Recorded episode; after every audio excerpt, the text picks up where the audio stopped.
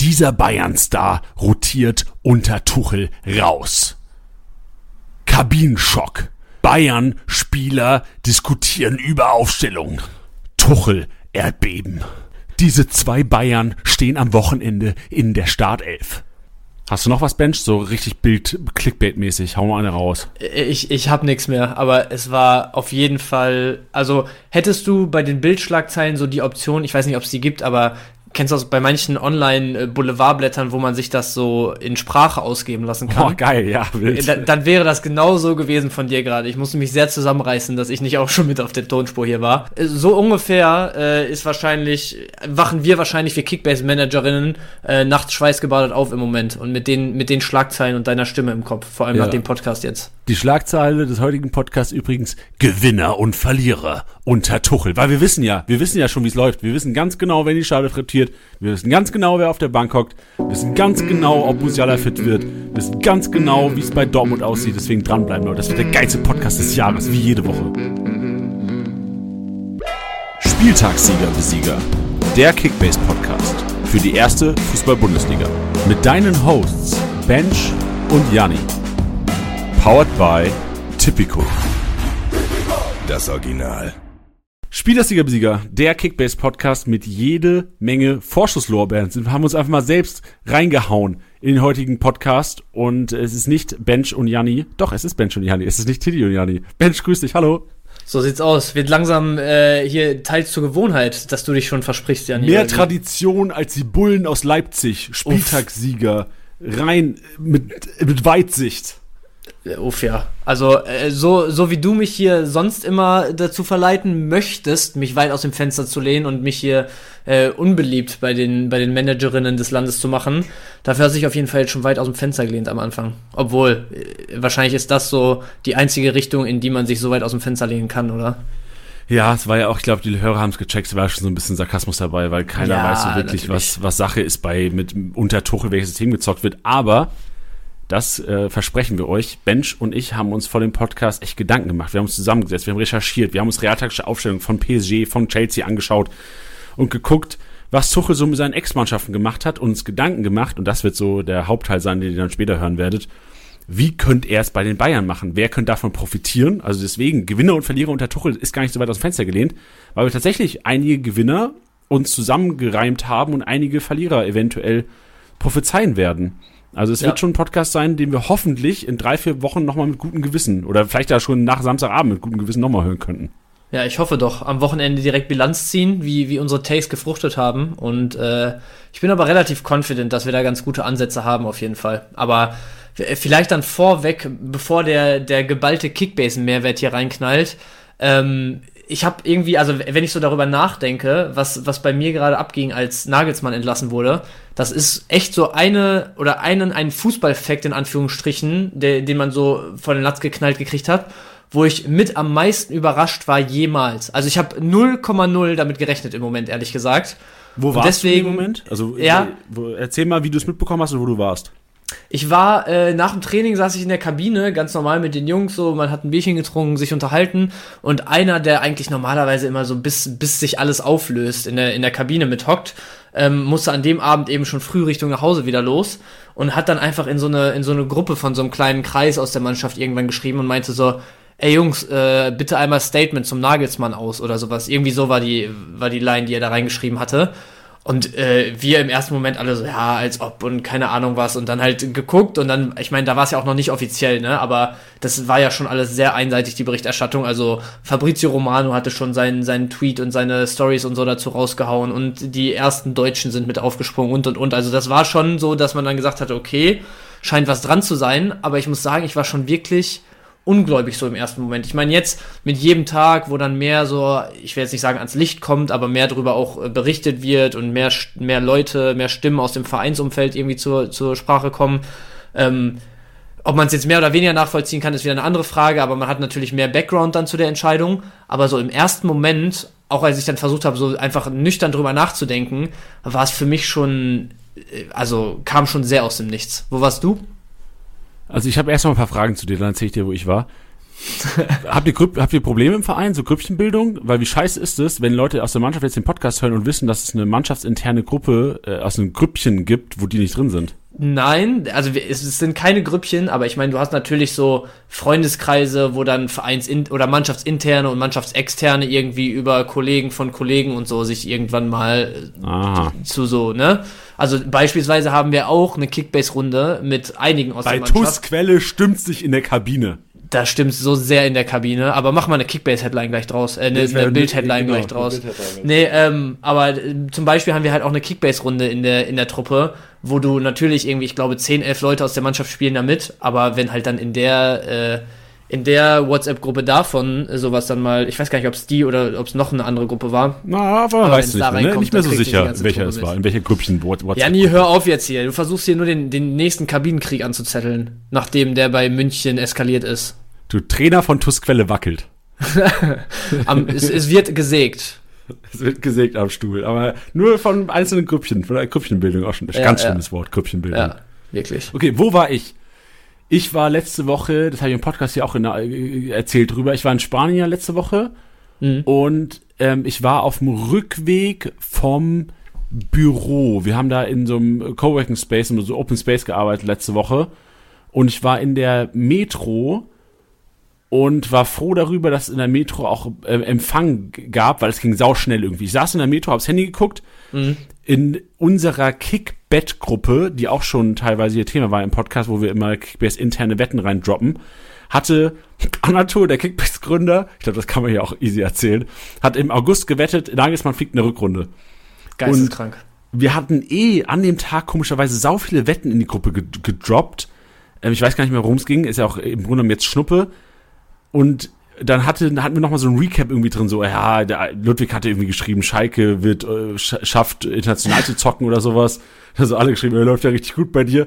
Und dann kamen wir irgendwie auch darauf zu sprechen und dann hat, ja, ich weiß nicht, wer das, wer das reingeschrieben hat. Ich glaube sogar Ludwig, ich kann es mir nicht mehr erklären, aber das war mein erster Kontakt. Das war ja auch wahrscheinlich dann nach, nach deiner Nachricht schon, oder? In eurer, in eurer Kabinengruppe. Weil ja, ja, das, in der das Gruppe bist du ja auch drin. Ja, ja. Grüppchenbildung bei Kickbase. Grüppchenbildung bei, stimmt, ey, wirklich, Grüppchenbildung bei Kickbase, da sind ja wirklich nicht alle drin, da sind ja nur die Wettsüchtigen drin. Skandal, Alter. Ja, aber also das war danach dann tatsächlich schon, ja.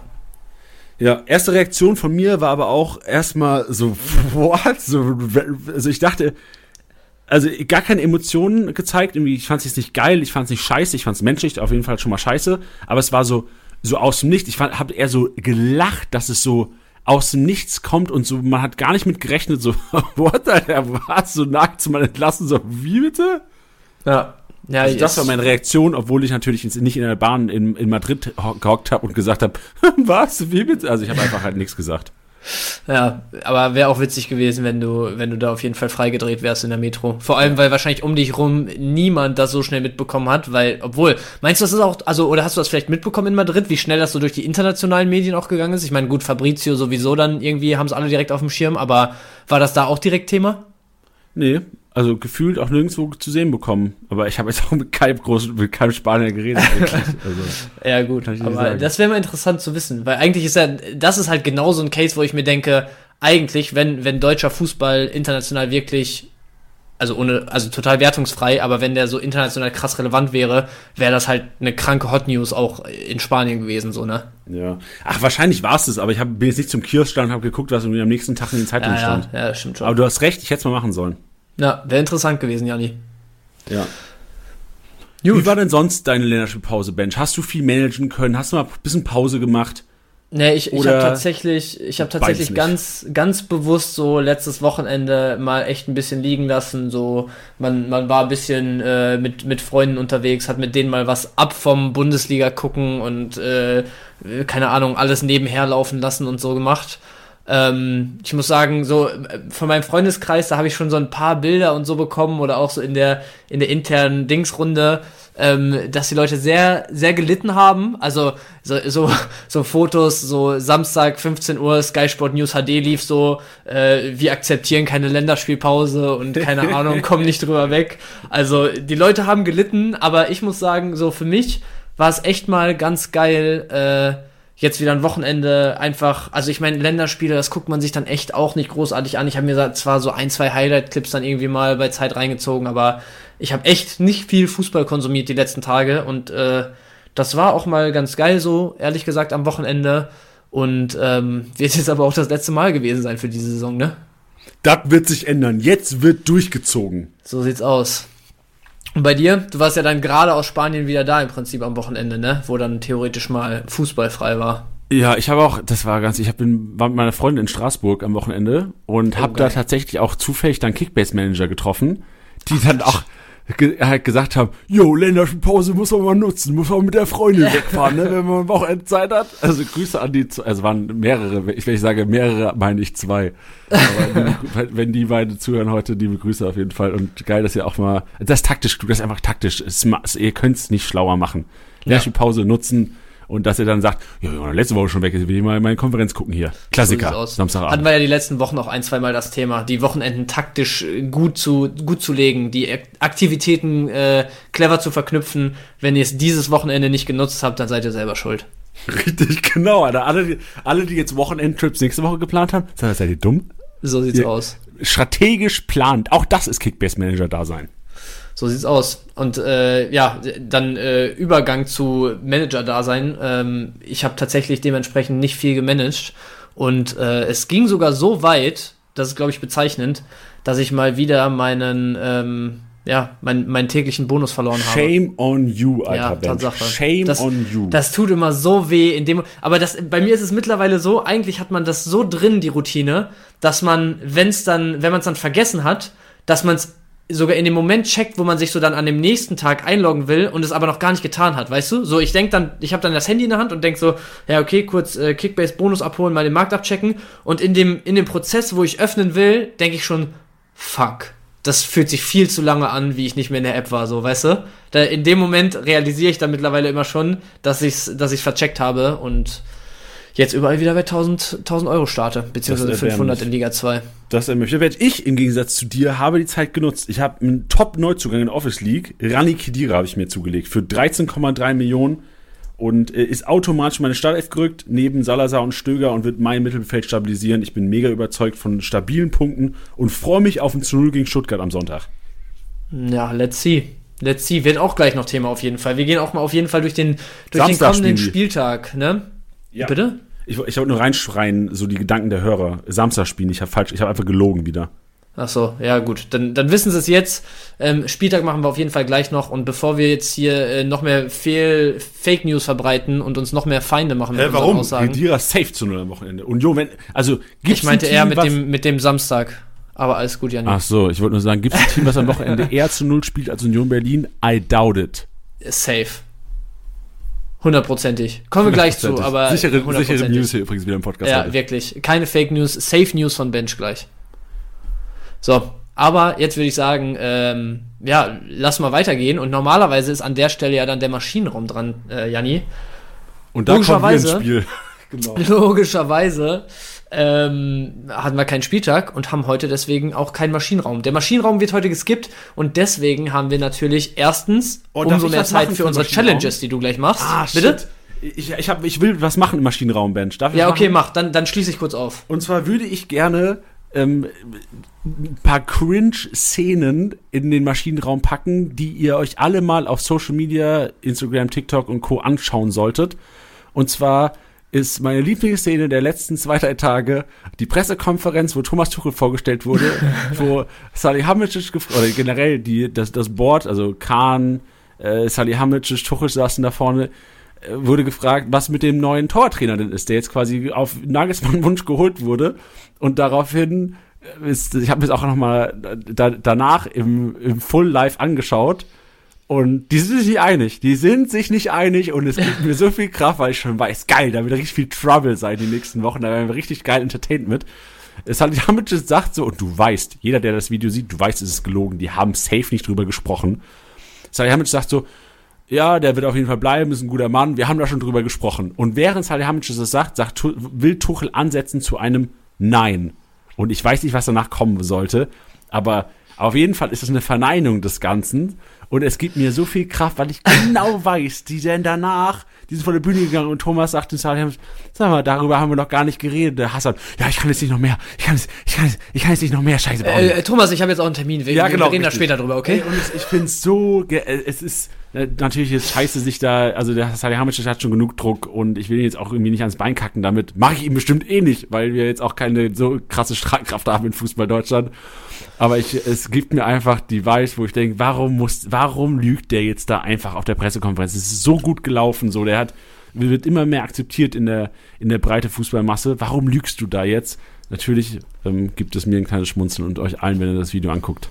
Ja, safe. Aber hast du ähm, die, die Sätze vorher, also hast du den ganzen Zusammenhang gesehen so? Ja, ich habe genau, ich, das, weil du ja, ich habe das nämlich auch in unsere interne Gruppe geschickt, das Video. Und Bencho hat gesagt, ja, der will doch bestimmt einsetzen zum Nein, gar kein Problem oder sowas. Will der nicht. Ja. Ich habe mir das nochmal im Real Life angeguckt, ja, okay. der sagt einfach nur Nein aber wird halt quasi aber, aber übertönt von Salihamidzic. Es, es war halt auch Teil der, also die Frage wurde gestellt, so von wegen, ja, hier neuer Torwarttrainer, so wie du es gesagt hast, ne, ähm, auf, auf Wunsch von Nagelsmann ähm, wird der wird der weiter bleiben und so, weil ja Co-Trainer und so auch ausgetauscht wurden. Ähm, und dann wurde an die Frage noch ange, angeknüpft, irgendwie so nach dem Motto, ich habe es jetzt nicht mehr ganz im Kopf, aber so ähm, oder oder irgendwie so, ist das ein Problem für Sie, Herr Tuchel? Oder, oder ist das irgendwie, wird das noch zur Diskussion gestellt? Oder irgendwie so eine Frage halt wo man, wo man halt zumindest denken könnte, dass Tuchel halt einfach denkt, okay, Salihamidzic hat halt einen Satz dazu gesagt, ist fertig und er will einsteigen mit, nein, nein, das ist kein Thema und bla bla bla, so nach dem Motto.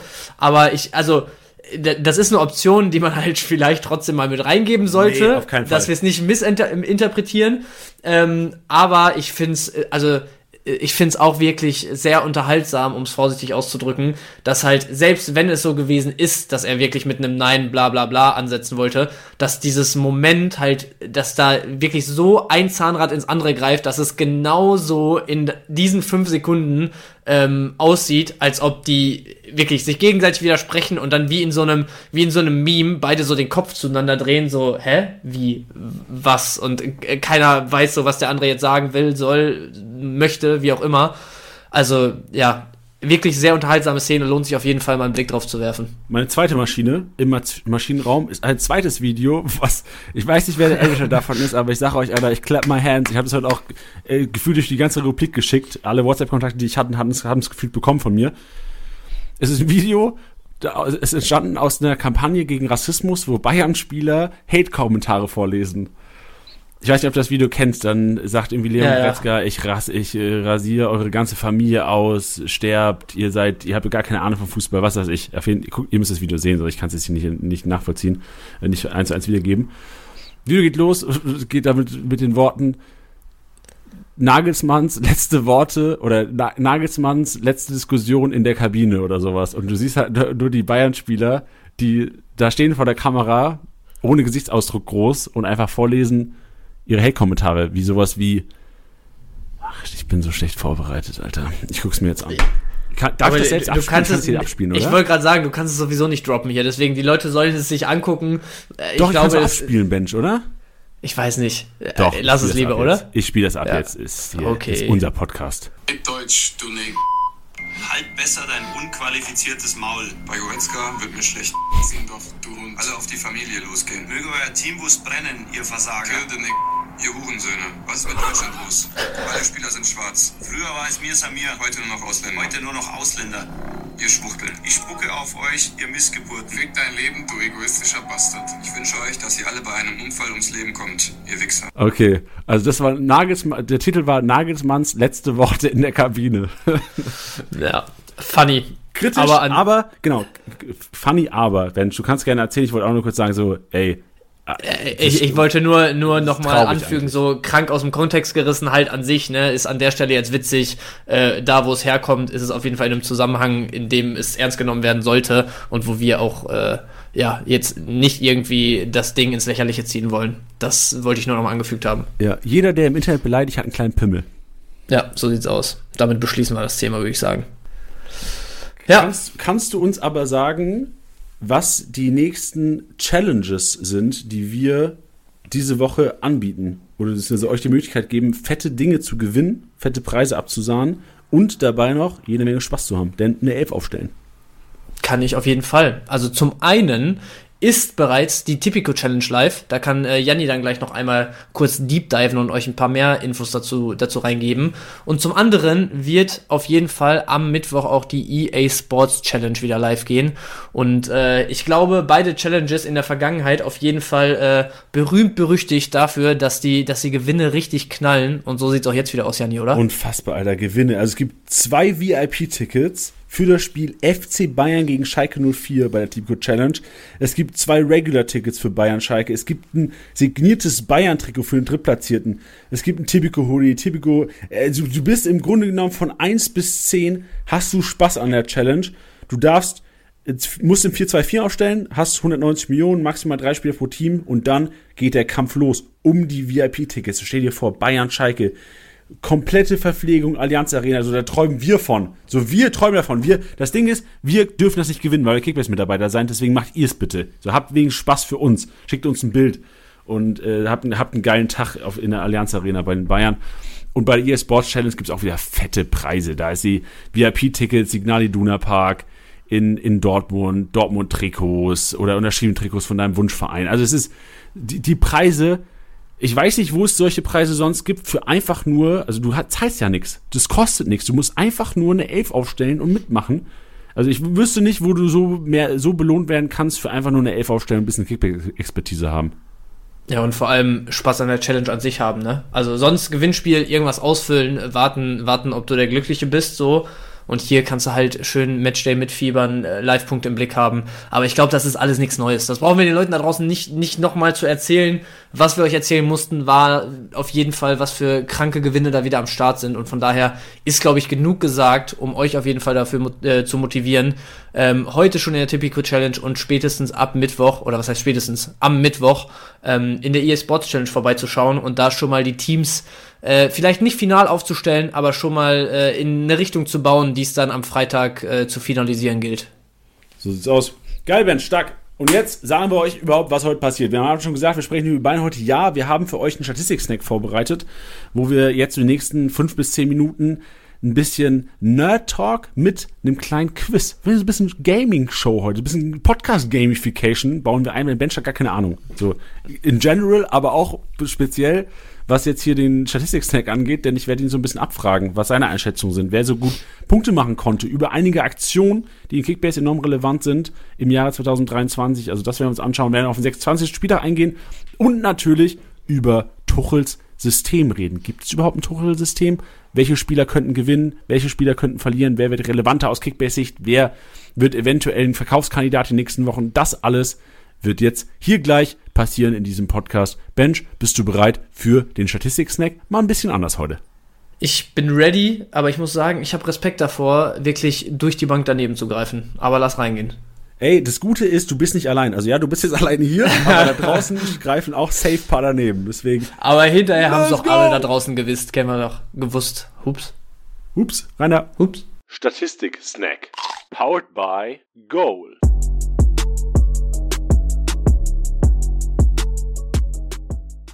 Meine Damen und Herren, es ist Zeit für den Statistik-Snack Fragebogen. Zusammen mit deinem Gastgeber Janni und dem einzigen Typen, der sich hier bereit erklärt hat, das Ding heute zu beantworten. Bench, Bench, hallo. Hallo Janni. Wo, stell dich mal ganz kurz vor, wie alt bist du, wo kommst du her und wen hast du uns mitgebracht? Ich bin, ich bin der Jan, 25, ich äh, komme aus Bielefeld und ich äh, spiele gerne Fußball und äh, schaue gerne Fußball und ähm, spiele gerne Fußball Fantasy Manager, vor allem Kickbase. Digga, du hast ja gar kein ähm, Leben, einfach nur Fußball die ganze ich, Zeit. Äh, ich habe, ich mache sonst nichts außer den ganten Tag Fußball gucken und spielen. Und deswegen bin ich super geeignet jetzt für das Quiz und hier. Deswegen arbeitest du auch bei Kickbase einfach. Das ist so geil einfach. So yes. Gut, die erste Kategorie nennt sich Abwehrboss. Das sind Abwehraktionen, die beispielsweise plus fünf geklärt, wie auf der Linie geklärt, wichtiger Zweikampf, gewonnener Zweikampf, Schuss geblockt, Gegner gestört, gestört, Ballgewinn und Co. Was glaubst du? Es gibt eine Top 10. Wenn du mir drei, vier aus der Top 10 nennen kannst, bist du ein geiler Typ. Welche Spiele haben im Jahr 2023 da am meisten Punkte bis jetzt geholt? Wir, Saison 22, 23 reden wir von, oder? Nee, wir reden nur aus dem Jahr 2023. Oh, ich habe noch ein paar okay. Mal eine Frage drin, komplette Saison, aber es geht jetzt eher so okay. um den Trend. Ich dachte mir so am Anfang der Saison, ey, da sind noch teilweise Deutsche ja, okay. dabei, die, sind, die kriegst du gar nicht mehr, die kennst du schon gar nicht mehr. Ja, so wie du Chigiachi vor ein paar Wochen noch, ne? Richtig, danke. Ja, alles gut. Ähm, ich glaube, äh, also drei bis vier aus zehn muss machbar sein eigentlich. Wir machen also, fünf aus zehn immer. Wir machen fünf aus zehn. Fünf aus zehn wäre gut, ja, okay. Ähm, Nummer eins bin ich mir hundertprozentig sicher eigentlich beim Abwehrboss. Und zwar mein Liebling, den Gladiator aus Stuttgart, Mavropanos. Ist nicht dabei, keep going. Ist, ist nicht dabei. Du bist so schlecht, Bench, ey. Der, Junge, was? Junge, Junge. Der war die letzten beiden Wochen Top 3 und ist nicht in den Top 10. Ja, Mann, wie schlecht Janni, ist der? sicher, dass du nicht in der falschen Saison geguckt hast? Bench, guck mal, bitte. Guck mal die Namen nee, durch. Nee, nee, nee, nee. Ich habe die richtige Saison, richtige Aktion, die das Namen machen auch Sinn. Das kann nicht sein. Oh Mann, ey, jetzt, jetzt habe ich hier richtig krass. Das war dein sicherer, das war dein sicherer Guess, ne? Das war, das war mein einziger sicherer Guess, ja. Okay, pass auf. Ähm, Klärungsaktion. Ich lese dir mal die Aktion vor. Es sind 141 Aktionen mit fast 600 Punkten roh. Das ist schon ein enormer Wert, jetzt Alter. über neun Spieltage. boah, ich muss echt überlegen. Also ich, du musst auf jeden Fall, man braucht auf jeden Fall Spieler, die wirklich die ganze Zeit gezockt haben, weil ja, ein Spiel genau. raus kann Und ich da denk schon einfach, also aus den zwei, vier, du hast im Grunde aus den Top 10 hast du zehn Innenverteidiger. ja, auch keine Überraschung. Also ich glaube, wer auf jeden Fall dabei ist, weil der einfach die ganze Saison, ja, nicht, nicht überkrass, aber solide punktet und weil die schon auch immer was zu tun kriegen hinten, ist Van de Feen in Wolfsburg? Nee, ist falsch. Sag einfach Namen, Drop Namen, Mensch. Das ist eh Hoffen Malz. Orban. Falsch, nicht dabei. Null aus okay, drei. Dann, dann, dann mache ich mal weiter unten weiter. Jens. Null aus vier. Yoshida. Ein aus fünf. Okay, okay, okay. Ähm, Masovic. Ein aus sechs. Alter. Ähm, Chabot. Zwei aus sieben. Okay, wir kommen der Sache näher. Ähm, Joveleo. Drei aus acht. Come on, Alter. Jetzt zwei für zwei okay. gehen, Bench, das Ding noch Bell. einfahren. Junge! Geil, ja, Mann. Vier, Vier aus, aus neun. ne? Oh, wow. Last one. Also Chabot ist die eins, Yoshida die drei, äh, Bell die sechs. Okay, okay. Boah. Das. Ich überlege gerade, wie viele von den letzten Spielen er ausgefallen ist. Nee, ich muss jetzt. Warte mal, das kann doch nicht sein. Also, wen hast du genannt? Du hast Chabot, du hast. Chabot, Yoshida, Joveleo, ah, Bell genau. hatte du hast ich, Platz 1, 2 und 3 hast du. Chabot 1, Joveleo 2, Yoshida 3 und Bell auf der 7. Okay. Also dann Tendenz auf jeden Fall Innenverteidiger aus der unteren Tabellenhälfte. Passt schon mal. Ja, da sind drei noch oben und der Rest unten. Also drei nach okay. oben, drei unten. Dann sage ich Matze Ginter. You're the man, Alter. Platz 4, Matze Ginter. Let's go! let's go! Let's go!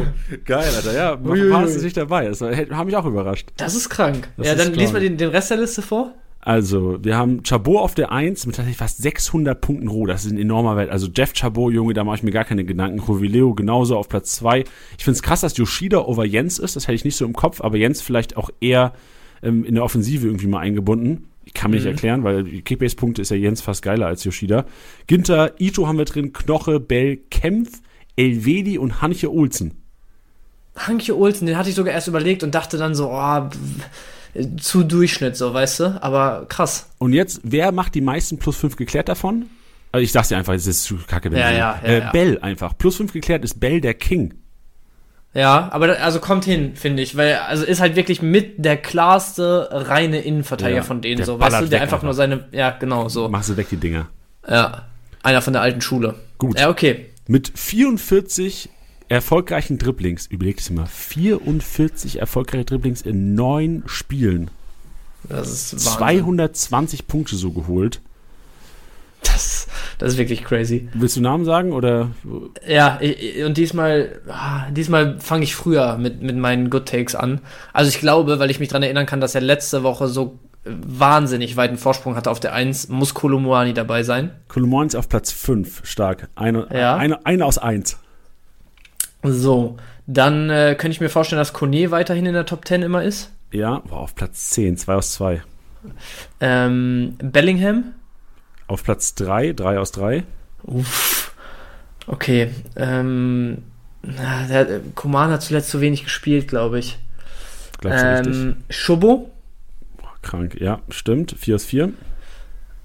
Ähm, boah, jetzt wird langsam schwierig. Also 1 und 2 hast du noch nicht genannt. Diaby? DRB ist nicht dabei. Oh. Okay, Vier okay, okay. Ähm, boah, wer ist denn noch so ein 1 gegen 1 Spieler? Stuttgarter rotieren zu viel, glaube ich. Du Nee, mal Münchner muss Bayern dabei durch. Digga. Ja, ja, München muss dabei sein. Ich habe auch gerade. Also, ja, Musiala eigentlich hat ja, Musiala hat ist ja dabei, fast kein Spiel ausgesetzt. Aber 1 und 2 hast du immer noch nicht. Platz 1 und 2 hast du nicht. Ja, und es werden weitere Bayern wahrscheinlich dabei sein, ne? Ja. Ähm, 1 und 2 beide Bayern. Komm, hau raus. Ja, dann Davis. Richtig. Davis auf der 1. Davis 44 erfolgreiche Dribblings, enorm kranker Wert. Ja, und die andere, äh, da ist halt einfach die Frage, wer hat genug gespielt? Weil diese ganzen Sanés und Manés und Gnabrys und so sind halt dauernd Richtig. Leroy Sané auf Platz 2. Krank. Sané auf zwei, obwohl Ja, der so viel rotiert ist. Ey, und Ja, okay, das so ist alle. Sané-Besitzer da draußen. Alter, das ist eine, das, dieser Stat wird mir so viel Kraft geben einfach. Ja, wirklich. 38, so Davies, also Bellingham mit 33, über neun Spiele, alle gespielt, immer gespielt. Sané 38, 190 Punkte allein nur dadurch geholt, in der wenigen Spielzeit, die er hatte. Das ist schon Ja, das ein enormer. Wert. Und Ich- weniger kann es mit Tuchel nicht werden. Ich gucke gerade mal, okay, also 90, 90, 28 Minuten, 13 Minuten, 45 Minuten, 76, 59, 69 und noch einmal 90, 90. Aber also da hat er ja so jetzt einfach aus der Wahrnehmung heraus, würde ich sagen, nicht mehr als 70 Prozent der Minuten gespielt Ja. und ist einfach Zweiter in den erfolgreichen Dribblings. Ja, das ist schon Wahnsinn. Strong. Also Davies, Sané, Bellingham, Frimpong haben wir noch drin, Kolomwani. Den hatte ich überlegt mit Diaby. Kolomani war gefühlt einfach das Spiel gegen Union letzte Woche, wo der, glaube ich, sieben Naja. oder acht Leute ausgedribbelt hatte. Mehr, Musiala- ich glaube irgendwas über 10 sogar. Ah, ja. Social haben wir drin, Fürich haben wir drin und Baumgartner. Also beides, Fürich und Baumgartner sind für, für Oh. mich beides so Sleeper. Wenn Hoffenheim Ja. und Stuttgart kommen, irgendwann wird Ja. auch Fürich und Baumgartner kommen. Ja, das stimmt. Und äh, es sind, also zumindest Hoffenheim, ich weiß gar nicht mehr, ich habe nur im Kopf, dass das nächste Spiel auf jeden Fall eins sein könnte, wo die, wo die jetzt sogar mal zwei in Folge holen. Ah, in Bremen. Schwierig. Aber für mich ein Spiel, wo auf jeden Fall auf beiden Seiten die Null nicht steht. Deswegen Baumgartner könnte schon einer sein für die Partie in meinen Augen.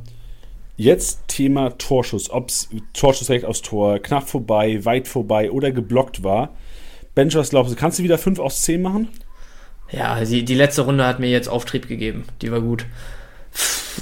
Also muss ja eigentlich bei, bei Bayern mehr oder weniger anfangen. Echt? Für die, einfach für die Summe. Ist kein einziger Nicht? der beiden Spieler drin. Okay, krank. Dann sage ich, äh, durch die letzten Spiele Tyram wieder dabei. Tyram ist dabei auf Platz 9. Ui. Dann sage ich Schoboschlei, weil er aus allen Lagen schießt. Nope. Dann sage ich Kolumwani, weil absoluter Zielspieler. Kolomani stimmt. 210 Punkte Schüsse geholt. Strong. Das ist stark. Ja, wer schießt noch so viel? Pff. Ähm, Gregoritsch, Ist drin auf Platz 10, 20 Torschüsse. Obwohl der auch ein, zweimal rausrotiert ist, ne? Ähm, ich könnte mir sogar vorstellen, dass Becker über die Summe einfach reinrutscht. Nee, aber stell dir weiter so vor, weil manchen, also bei manchen denke ich mir so, hä, wie, wie krass bist du denn, wie, wie schlecht bist du im Abschluss? Okay, okay, okay. Ähm, äh, Mamouche. Nee, Ähm, ein noch, Bench und ich sie durch. Ich, ich überlege gerade Leverkusen. Ist ein Leverkusener noch drin? Leverkusen Muss ist drin. Wer ist der, wer, ist, wer macht Punktüberschüsse bei Ja, Leverkusen? Diaby, ne? Ja, Mann, genau, Ja, Platz ja, 4. okay. Also, auf der 1 Geil. haben wir André Silva, 29 Torabschlüsse, genauso viel wie Berisha. Das waren die meisten mit Abstand in dem Zeitraum. Nur Füllkrug kann noch mithalten. Also Silva, Berisha fast die 30, Füllkrug auf 27 und dann hat der nächste 23, das Diaby mit Kolumuani. Meine Überraschungen sind Unisivo und Kramaric auf Platz 6 und 7. Kramaric hatte ich gar nicht so Ja. im Kopf. Also auch da ja, vor allem, weil der Spielzeit. auch nicht so viel Genau. Spielzeit hatte. Ja. Und Onisivo, die Kickbase-Wurst, die inzwischen keine Kickbase-Wurst mehr ist. Und Lars Ja. Stindl haben wir auch drin auf der 8. What, what Ja, do you okay. do, Lars? ja, keine Ahnung, ey. Also ich sag ehrlich, Füllkrug Silva hätte man auf dem Schirm haben müssen. Vor allem Silva auch mit diesem Bochum-Spiel und so, wo er ja gefühlt 28 Abschlüsse hatte. Ähm, bei Kramaric, das wundert mich auch sehr. Und Onisivo ist ja auch ein, zwei Spiele noch ausgefallen zwischendurch, ne? Gut, ja. hätte man halt äh, drüber kommen können, dass man sagt, ey, Mainz, glaube ich, Zweiter in der Rückrundentabelle, irgendwie noch nichts verloren oder ein Spiel am Anfang oder so. Ähm, aber ja, strong. Aber also heftig, sollte man mal auf dem Schirm haben, Ja, Jungs. aber was ein krasser Indikator. Ich weiß nicht, ob Salihamidzic und Kahn diese Statistik hatten, aber du hast keinen Bayern-Spieler, der in diesem Kalenderjahr mehr als 20 Torschüsse hat. Ja, das ist, aber ich glaube da, also gut, ich habe am Anfang gesagt, Bayern müssen dabei sein, weil ich einfach dachte, so über die Rohpunkte, über die Gesamtabschlüsse muss es so sein. Aber auf der anderen Seite, wenn man jetzt weiß, dass sie nicht drin sind, kann man da halt auch schon darüber gehen, dass du sagst, okay, vier Rotation, äh, Chupomoting jetzt ein, zwei Spiele ausgefallen, dann hast du eigentlich keinen Spieler, der da wahrscheinlich mehr als, äh, keine Ahnung, sagen wir mal 80 Prozent der Spielminuten gesammelt hat würde mich zwar trotzdem nicht dazu bewegen, im Vorhinein zu sagen, okay, kein Münchner dabei, aber so ein bisschen kann man es schon begründen dadurch. Ja, aber, klar kann man ein bisschen begründen, schwierig. aber ich dachte halt, selbst wenn ja, irgendwo müssen die Bayern schon hingehen. Ja, safe. Wahrscheinlich, wahrscheinlich wirklich so von, von Platz 11 bis 25 hast du wahrscheinlich 8 Bayern drin. Ja. Strong. Nächste Kategorie sind die Flanken. Und es gibt einen Flankengott, der mit Abstand diese Kategorie gewinnt. Und zwar sind das inzwischen 20 erfolgreiche Flanken. Und er ist in meinem Kopf gar nicht der typische Flankengeber, schießt aber alle Standards. Hofmann. Richtig. Hofmann sammelt einfach 60 Punkte allein nur über eine erfolgreiche Flanke angebracht. Dahinter haben wir Günther, Duxch, Brand ist sogar noch, das finde ich strong. Brand ist trotzdem noch drin. Also eigentlich hätte wahrscheinlich Brand diese Kategorie ganz klar gewonnen. Aber ist Salazar dabei? Salazar ist auch dabei, finde ich auch strong auf der 5. Zusammen ja, das wäre nämlich ein Hot Take gewesen. Soße haben wir drin. Und äh, Raum kommt auch ganz gut weg. Also wir haben später auch nochmal ja. Raum mit drin. Also das ist einer, der auftritt. Ich verstehe nicht so ganz, warum die Kickbase-Punkte noch nicht ganz so kommen, weil die Chancen sind anscheinend da. Also viele, viele Pässe auch in der gegnerischen äh, Hälfte gehabt jetzt in den letzten drei, vier Spielen und beim Flankengott mit dabei. Ja, bei, also Raum finde ich aber mittlerweile auch wieder jemand, wo man sagt, okay, du, du kannst jetzt zwar nie sicher sein, ob er spielt, gefühlt, aber eigentlich, wenn er spielt, kannst du auch von mindestens ordentlichen Punkten ausgehen. Ne? Also ich finde, es, es hat sich wieder ein bisschen, äh, was heißt ein bisschen gelegt, äh, kann man ja irgendwie in dem Zusammenhang nicht sagen, aber die Punkte sind schon ein bisschen zuverlässiger wieder da, wenn er seine Spielzeiten kriegt. Du hast jetzt halt das Problem, dass mit Halzenberg irgendwie eine, eine absolute Alternative auf der linken Seite da ähm, immer mal wieder auch zum, zum Zug kommt. Aber ähm, in den letzten Spielen, wenn du dir zum Beispiel Bochum anguckst, wo die ohne eigenes Tor rausgehen, bei dem Spiel, also die Dinger werden halt einfach nicht weggemacht, ne? Die, die, die Bälle sind da. Ich finde sogar teilweise, ich meine, in der Zeit, wo Raum so seinen krassen Aufstieg hatte, war es natürlich immer mega geil zu sehen, dass er komplett Action da über die Bahn gemacht hat und jedes Ding da mit 180 km/h vor der Kette hergeprügelt hat. Aber mittlerweile ist es halt bei ihm auch ein Stück weit einfach, also du, der kriegt den Ball, du weißt, was passiert. Der geht jedes Mal, wenn er nicht äh, das, das Ding mit zwei, drei Kontakten kurz auflöst, geht er Richtung Grundlinie oder aus dem Halbfeld, schlägt das Ding Richtung Mitte. Und ich könnte mir halt vorstellen, dass das mittlerweile auch einfach ein Stück weit gut berechenbar ist für die Gegner, oder? Ja, also ich finde generell, also zu der, zu der Frage, ja, kann berechenbar sein, aber trotzdem, wenn du die Flanken gut genug schlägst, ich meine, kann ja, ja, Sosa ist auch seit Jahren erfolgreich einfach. Jeder Gegner weiß, ja, der ja. Flanken trotzdem kann, kann es durchsetzen. Ich finde halt auch äh, Leipzig generell krass interessant und auch Raum dadurch sehr interessant. Es geht gegen Mainz Hertha, Augsburg. Ja, ja, also Leipzig auch jetzt am Wochenende ähm, und wie du sagst, über die nächsten drei Wochen könnte ich mir sogar vorstellen, dass sie da als, als punktstärkste Mannschaft oder auf jeden Fall unter den, in, unter den Top 3 rausgehen. Ja, ey, da würde sich so ein Raum gerne würde sich schon mal lohnen, weil Worst Case, ja. der startet nicht, er kommt trotzdem rein, so 20 Minuten kriegt er trotzdem, kann Raum wahrscheinlich trotzdem mit 40, 50 runtergehen, was auch nicht ja. so miese ist.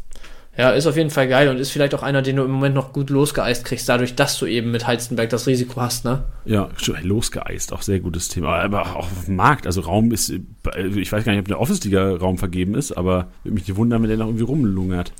Ja, ziemlich sicher, weil ich bin ungefähr seit einem halben Jahr auf der Suche nach einem vierten Verteidiger und äh, okay. touren da immer mit irgendwelchen Bochumern und so rum. Also ich glaube, einen Raum hätte ich mal mitgenommen. Ey, Bench, wir waren auch so oft vor einem Deal dieses Jahr, ne? Wir waren so oft, standen wir in Verhandlungen, es hat nie geklappt. Ja, hast du einen Verteidiger noch, für mich. Dass du noch Führig-Besitzer bist. Ich habe dir bestimmt schon zehnmal geschrieben wegen Chris Führig. Ja, ich, ich bin überzeugt von dem Mann. Und die Stats zeigen es ja, wie eben vorgelesen, ne? Ja, das stimmt. Die Ansätze sind da. Ja, klar habe ich einen Verteidiger für dich, Bench. Ja, dann, ich, ich spiele Fünferkette. Ja, und ich spiele, glaube ich, im Moment Sechser Mittelfeld. Wenn wir da nicht was hinbekommen, ne? Weil ja, wenn dann, du bedenkst, mein stärkster Mittelfeld, also Rani Kedira ist mein Captain im Mittelfeld. Dann ist noch Stöger, Salazar und Jakic, auch übrigens Neuzugang. Ich hoffe, wenn der in der Startelf steht, ey, ich mach Jakic habe ich mir in der privaten Liga auch geholt. Und äh, an könnte, alle da draußen, wenn ihr es noch nicht auf dem Schirm habt, Freitag zu Hause gegen auswärts schwache Bochumer, Aufstellung einsehbar und Dreierkette echt noch nicht sicher, wer daran darf. Ne? Also sehr, sehr interessant in meinen Augen, da mal einen Jakic, einen Smolcic, einen Hasebe einfach mal mitzunehmen und Freitag abzuwarten. Ja, ey, also wenn Smolcic nicht startet, habe ich letzte Woche, glaube ich, im Podcast auch schon gesagt oder irgendein Format, wenn Smolcic nicht startet, versteht die Welt nicht mehr. Ich habe übrigens in der privaten Liga Smolcic und Jakic. Alter, das könnte das könnte ein 280er Brett werden. Ja, und das wird's. Aber das kann auch, Frankfurt ist auch prädestiniert dafür, eigentlich daheim gegen Bochum nicht zu gewinnen. Eigentlich ist es perfekt. Nee. Frankfurt hasst doch das Spiel selbst zu machen. Die hassen ja, doch das Spiel aber selbst das, also nee, ich, ich glaube, die kriegen jetzt die Kurve. So, du Europa bist du jetzt raus, der Fokus ist wieder da. Das war letztes Jahr genau dasselbe Thema, dass du mit dem internationalen Geschäft, wo es da heiß wurde, ein bisschen den Fokus in der Liga verloren hast. Jetzt bist du raus, hast trotzdem in der Liga noch eine Ausgangsposition, dass du theoretisch sogar einfach mal am Wochenende, wenn du gewinnst und Freiburg oder Leipzig patzen, dass du da direkt wieder dran bist. Du kannst noch Richtung Champions League Ränge gehen. Ich, also ich kann mir nicht vorstellen, dass die sich das zu Hause gegen Bochum nehmen lassen und ich kann mir ehrlich gesagt auch nicht vorstellen, dass Bochum jetzt zu äh, auswärts äh, in Frankfurt so mitspielt, dass da, dass sie da irgendwie Land sehen. Glaube ich einfach nicht. Puh, finde ich tricky. Ich sehe halt ja, wir reden nachher drüber. Kommen wir gleich zu. Ich habe da immer die ganze Zeit die ganzen Abstellungen, die Nazio-Abstellungen im Kopf, die da richtig ja. sind bei den Frankfurtern. Ja. Reden wir später drüber. Machen wir. Wir machen weiter mit der nächsten Kategorie und zwar ist die nächste Kategorie die Lufthoheit. Ben, hast du ein paar wilde Guesses für uns? Gregoritsch, auch wenn nicht so viel Spielzeit, würde ich direkt sagen. Gregoritsch, wenn nicht so viel Spielzeit. Jetzt bin ich hier, habe ich hier, kriege ich meine Screenshots nicht ge, gebastelt zusammen. Mensch, rat mal weiter, ich hab's sofort.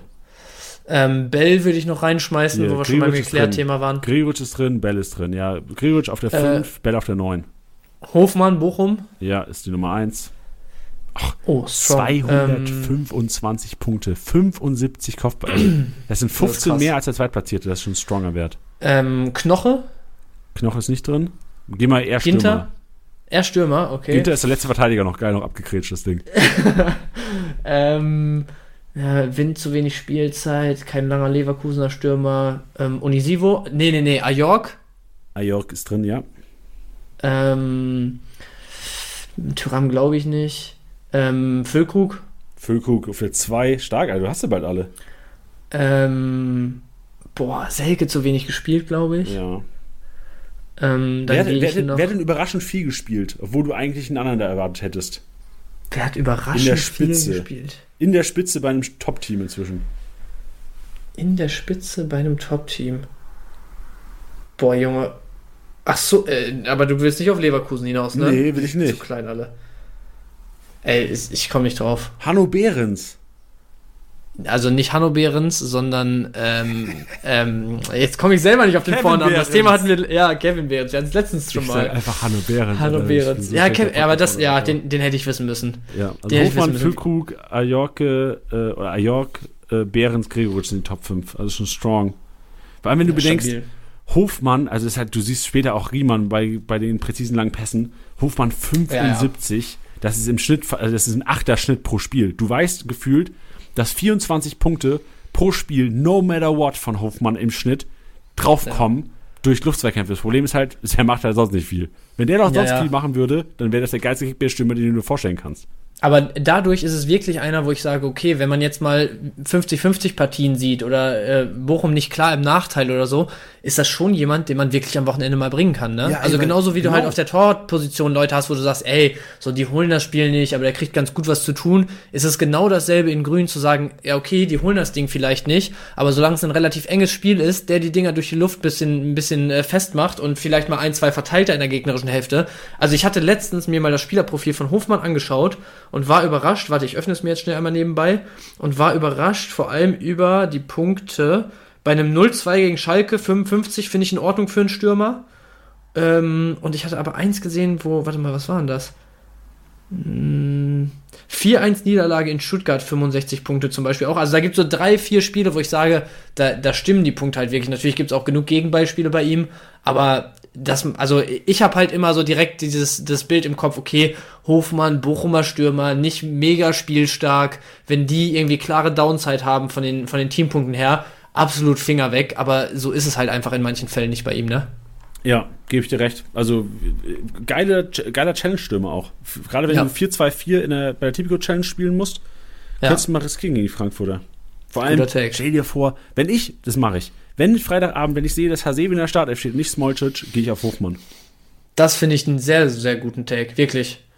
Also, wie gesagt, ich, ich hoffe natürlich, welchen besitze, aber für mich wäre Smolcic auch eigentlich der logischere äh, Spieler, den du dann auch gut eins gegen eins gegen den Mittelstürmer als mittleren Innenverteidiger stellen kannst. Aber wenn's Hasebe wird, dann, also, es macht halt gar keinen Sinn irgendwie, ne? Weil wir sagen jetzt auch so, wenn's Hasebe wird, dann kannst du halt als Bochum genau das Spiel aufziehen, was du am liebsten aufziehst und damit den langen Bällen Richtung Hofmann operieren, schnelle Außenspieler vielleicht mal in Szene setzen und so. Also es für mich macht es gar keinen Sinn, äh, mit Hasebe den spielstärkeren, aber dafür halt im Kopf einfach schwächeren Innenverteidiger zu stellen am Wochenende. Ja, das hat in vielen Spielen nicht, nicht Sinn gemacht bei Frankfurt, aber irgendwie ja, hat es trotzdem ja. wieder gemacht. Also ich bin gegen Köln alles. hat er gestartet, gegen Leipzig ja. mit dem Silber vorne drin hat er gestartet, gegen den Wind gestartet sogar. Ja, ja, wirklich eigenartig. Let's see, wir sehen es ja alle Freitag. Genau. Dann Kategorie Keeper, ich lese sie einfach vor, der Keeper ist jetzt ja, ja. zu, zu gern Ja. Also Giekewitz macht die meisten Rohpunkte, 94 Aktionen, 772. Ich erinnere mich, wir hatten auch mal in der letzten Episode des Jahres 2022 hatten wir auch Giekewitz als die meisten, also es, es geht einfach weiter. Giekewitz macht so weiter in der Rückrunde, wie er in der Hinrunde performt hat, ohne halt diese zwei Ausreißer bis jetzt. Er hatte diese 300er Ausraster gehabt gegen Bayern und gegen Bremen das lässt er weg inzwischen, aber vielleicht kommen die ja noch an eine Giekewitz. Bisher haben wir Renault mit drin, Riemann, Baumann, Pavlenka, Flecken, Radetzky, Fährmann, Kobel, Christensen. Macht damit, was ihr wollt. Ich denke inzwischen, dass es wichtig ist, einer von den Top-Keepern zu haben. Also, ich finde es interessant, dass Fährmann nur so weit unten ist, obwohl er so guten Schnitt hat. Zeigt auch, dieses zu Null hat das sehr gut reingeschallert. Also, Fährmann ohne zu Null auch immer risky minus 45 zu bekommen, ist inzwischen auch schon einiges wert. Also, Fährmann kann man inzwischen, kannst du auch inzwischen nicht mehr so krass schön reden. Nee, tatsächlich nicht. Aber ich glaube, da haben wir jetzt nicht so krass viele Takeaways. Ich wäre einfach auch bei dir zu sagen, okay, Torhüter wirklich relevant mittlerweile. Musst du zusehen, dass du nicht mehr irgendeinen 0815-Keeper zwischen den Pfosten stehen hast. Und der große Vorteil ist halt bei denen vor allem, die guten Keeper, wo du dann wirklich sagst, ey, die spielen einen guten Schnitt, da bist du halt immer safe eigentlich. Weil ein Torwart, nur weil der gerade erkältet ist, so, also äh, ohne das jetzt irgendwie ähm, beurteilen zu wollen, aber so vom Gefühl her, ähm, ist es bei einem Torhüter, muss mehr passieren, damit am Wochenende mal gesagt wird, ja, okay, dann spielt halt der Zweite so, weißt du, wie bei einem guten Feldspieler, der dann halt jetzt mal eine Erkältung hatte und nicht zu 100% fit ist. Also bei Torhütern, wenn du gute Durchschnittspunkte hast, dann kannst du jeden Spieltag eigentlich mit deinem 100er da rechnen. So sieht's aus. Und vor allem, Überleitung, wenn du einen Keeper hast, der er sogar in den Top 4 ist, das ist krank. die Rohpunkte über Pässe in der Hälfte, präzise langer Pass oder Pass vor das Drittel angeht a.k.a. Ja. Riemann. Say my name, say my name. Ey, Riemann. Junge, was ist mit diesem Mensch los? 409 Punkte in neun Spielen, krank. allein nur über diesen präzisen langen Pass zu seinem Kollegen Hofmann. Ja, das, das ist Wahnsinn, wirklich. Aber ich meine, das ist ja auch, seitdem der Mann erste Liga spielt und bei Kickbase am Start ist, ist das jedes Mal das Bild, wenn wir uns solche, solche Zusammenfassungen anschauen. Ne? Also das, da braucht man nicht mehr weit äh, lang drum herum reden. Riemann auf jeden Fall absoluter Topkeeper, wenn man die Chance hat, einpacken, fertig. Ist es die Nummer eins? Ist es der geilste Keeper in Kickbase? Ich glaube, für mich, also es ist, glaube ich, der Keeper, den ich im Moment am liebsten hätte, weil bei vielen anderen Keepern, die im Moment wirklich krass performen, also sei es einen, Flecken, einen Renault und die ganzen Kaliber, einen, einen Kobel für Dortmund, da ist es immer so ein Stück weit so, dass du sagst, okay, wenn jetzt aber Union mal ein paar Spieler nicht performt oder wenn, wenn Freiburg mal irgendwie einbricht oder wenn Dortmund wieder Spiel um Spiel sein, sein Gegentor kriegt, wie es auch teilweise der Fall ist, dann sind die zwar alle noch ordentlich unterwegs, aber nicht mehr gut. Und bei Riemann, die spielen jedes Jahr gegen den Abstieg, schießen jedes Jahr wenig eigene Tore, kassieren jedes Jahr mit am meisten Tore. Also es waren ja jetzt nur dieses und letztes Jahr, aber so, es war schon immer eigentlich äh, ein. Team. es war schon, es ist immer ein Team, wo man, wo man nicht davon ausgeht, dass die Teamperformance stimmt und trotzdem liefert Riemann. Also du bist einfach am sichersten mit dem.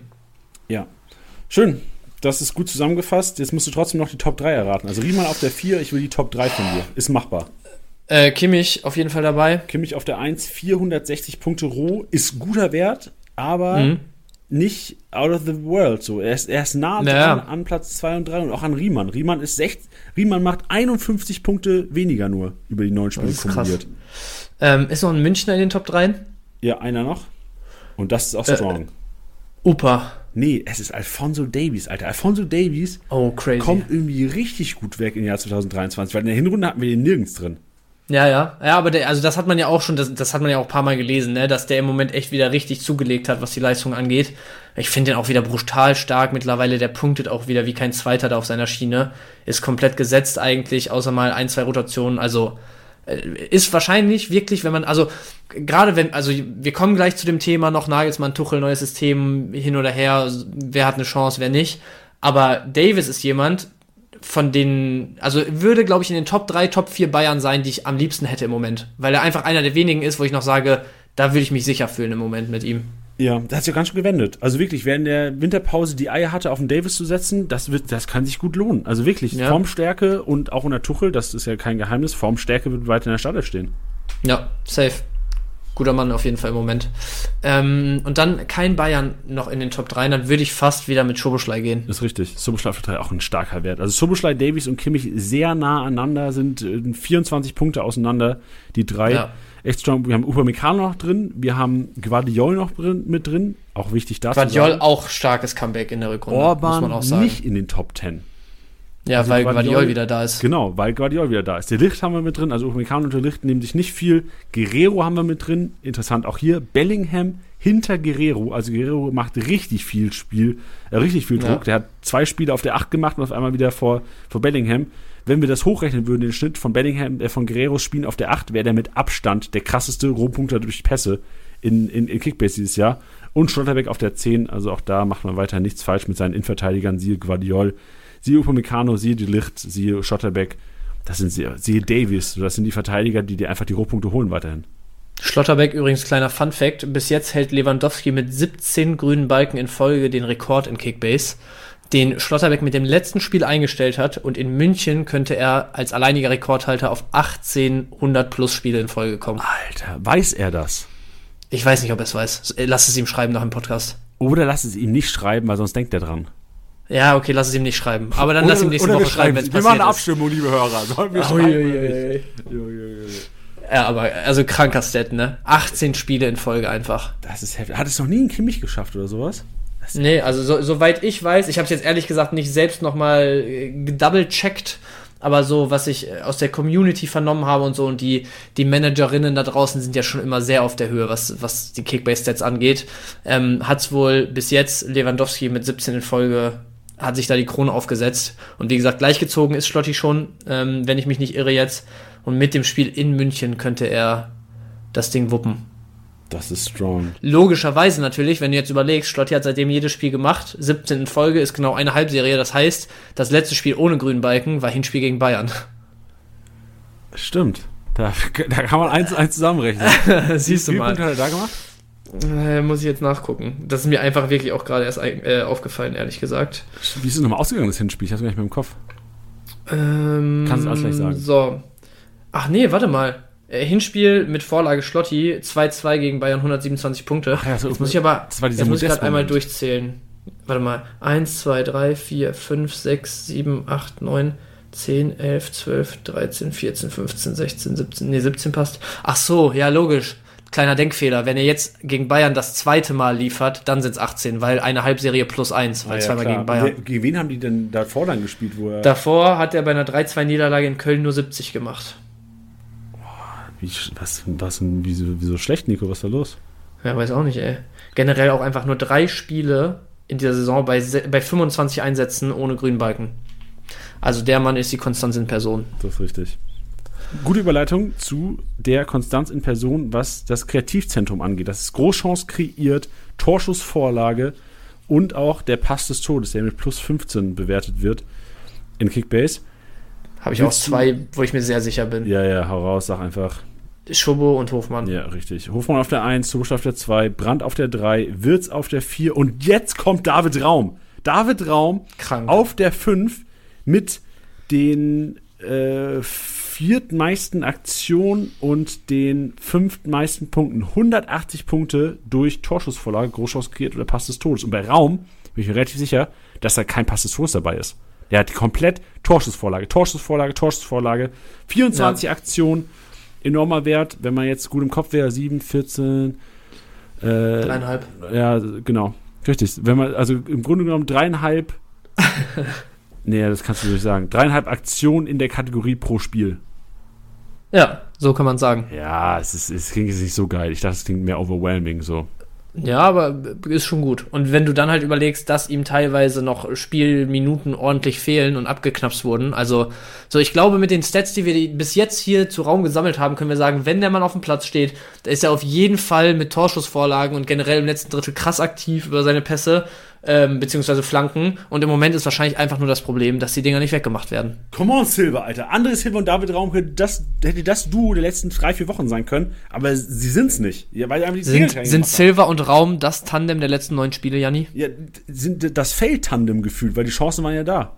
Ja, ich meine für die nächsten neun. Ich wollte eine so, Prediction von dir haben. Für die nächsten neun? Nee. Weil ich glaube, dass im Spiel der Leipziger sich ein bisschen was verändern wird durch Olmo-Comeback.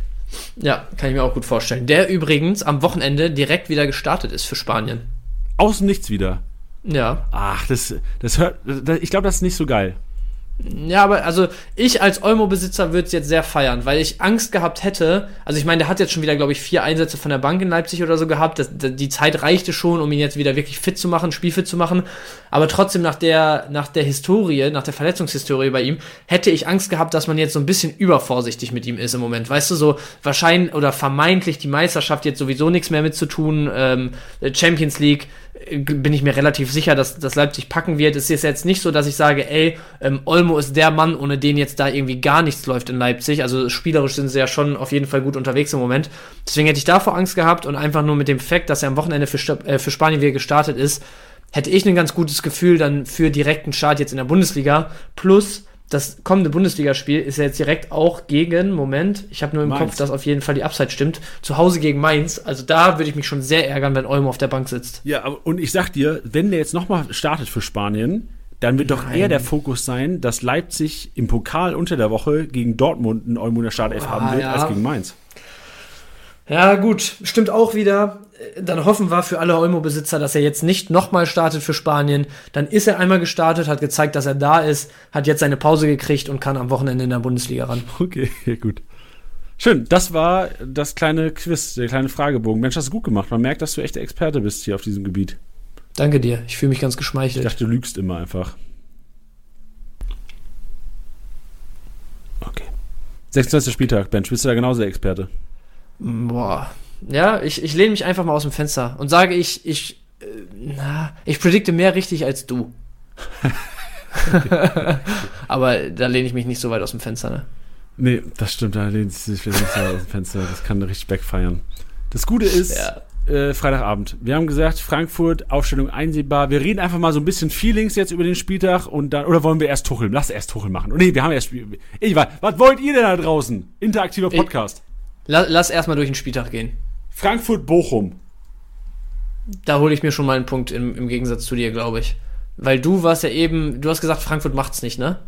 Genau. Mein Take ist, Frankfurt gewinnt nicht. Äh, Frankfurt aber trotzdem gut Rohpunkten. Ja, mein Take ist 2-0 Frankfurt. Okay, ich sag 1-1 und trotzdem wahrscheinlich grüne Balken für Indika, Jakic, Smolcic, wenn sie spielen, Kamada, So, Götze macht nur 86. Ich glaube halt, ehrlich gesagt, also ich verstehe deinen Punkt mit viele internationale Abstellungen und vor allem bei Frankfurt ist ja auch immer so die Sache Asien, Südamerika und und und, die haben wirklich richtige Ritte vor sich. Aber ich meine, wer ist das im Moment? Das ist ein Boré, der nicht geliefert hat die letzten Spiele und für mich sowieso kein Startelf, also Kandidat vielleicht, aber für mich relativ wahrscheinlich nicht in der ersten Elf steht.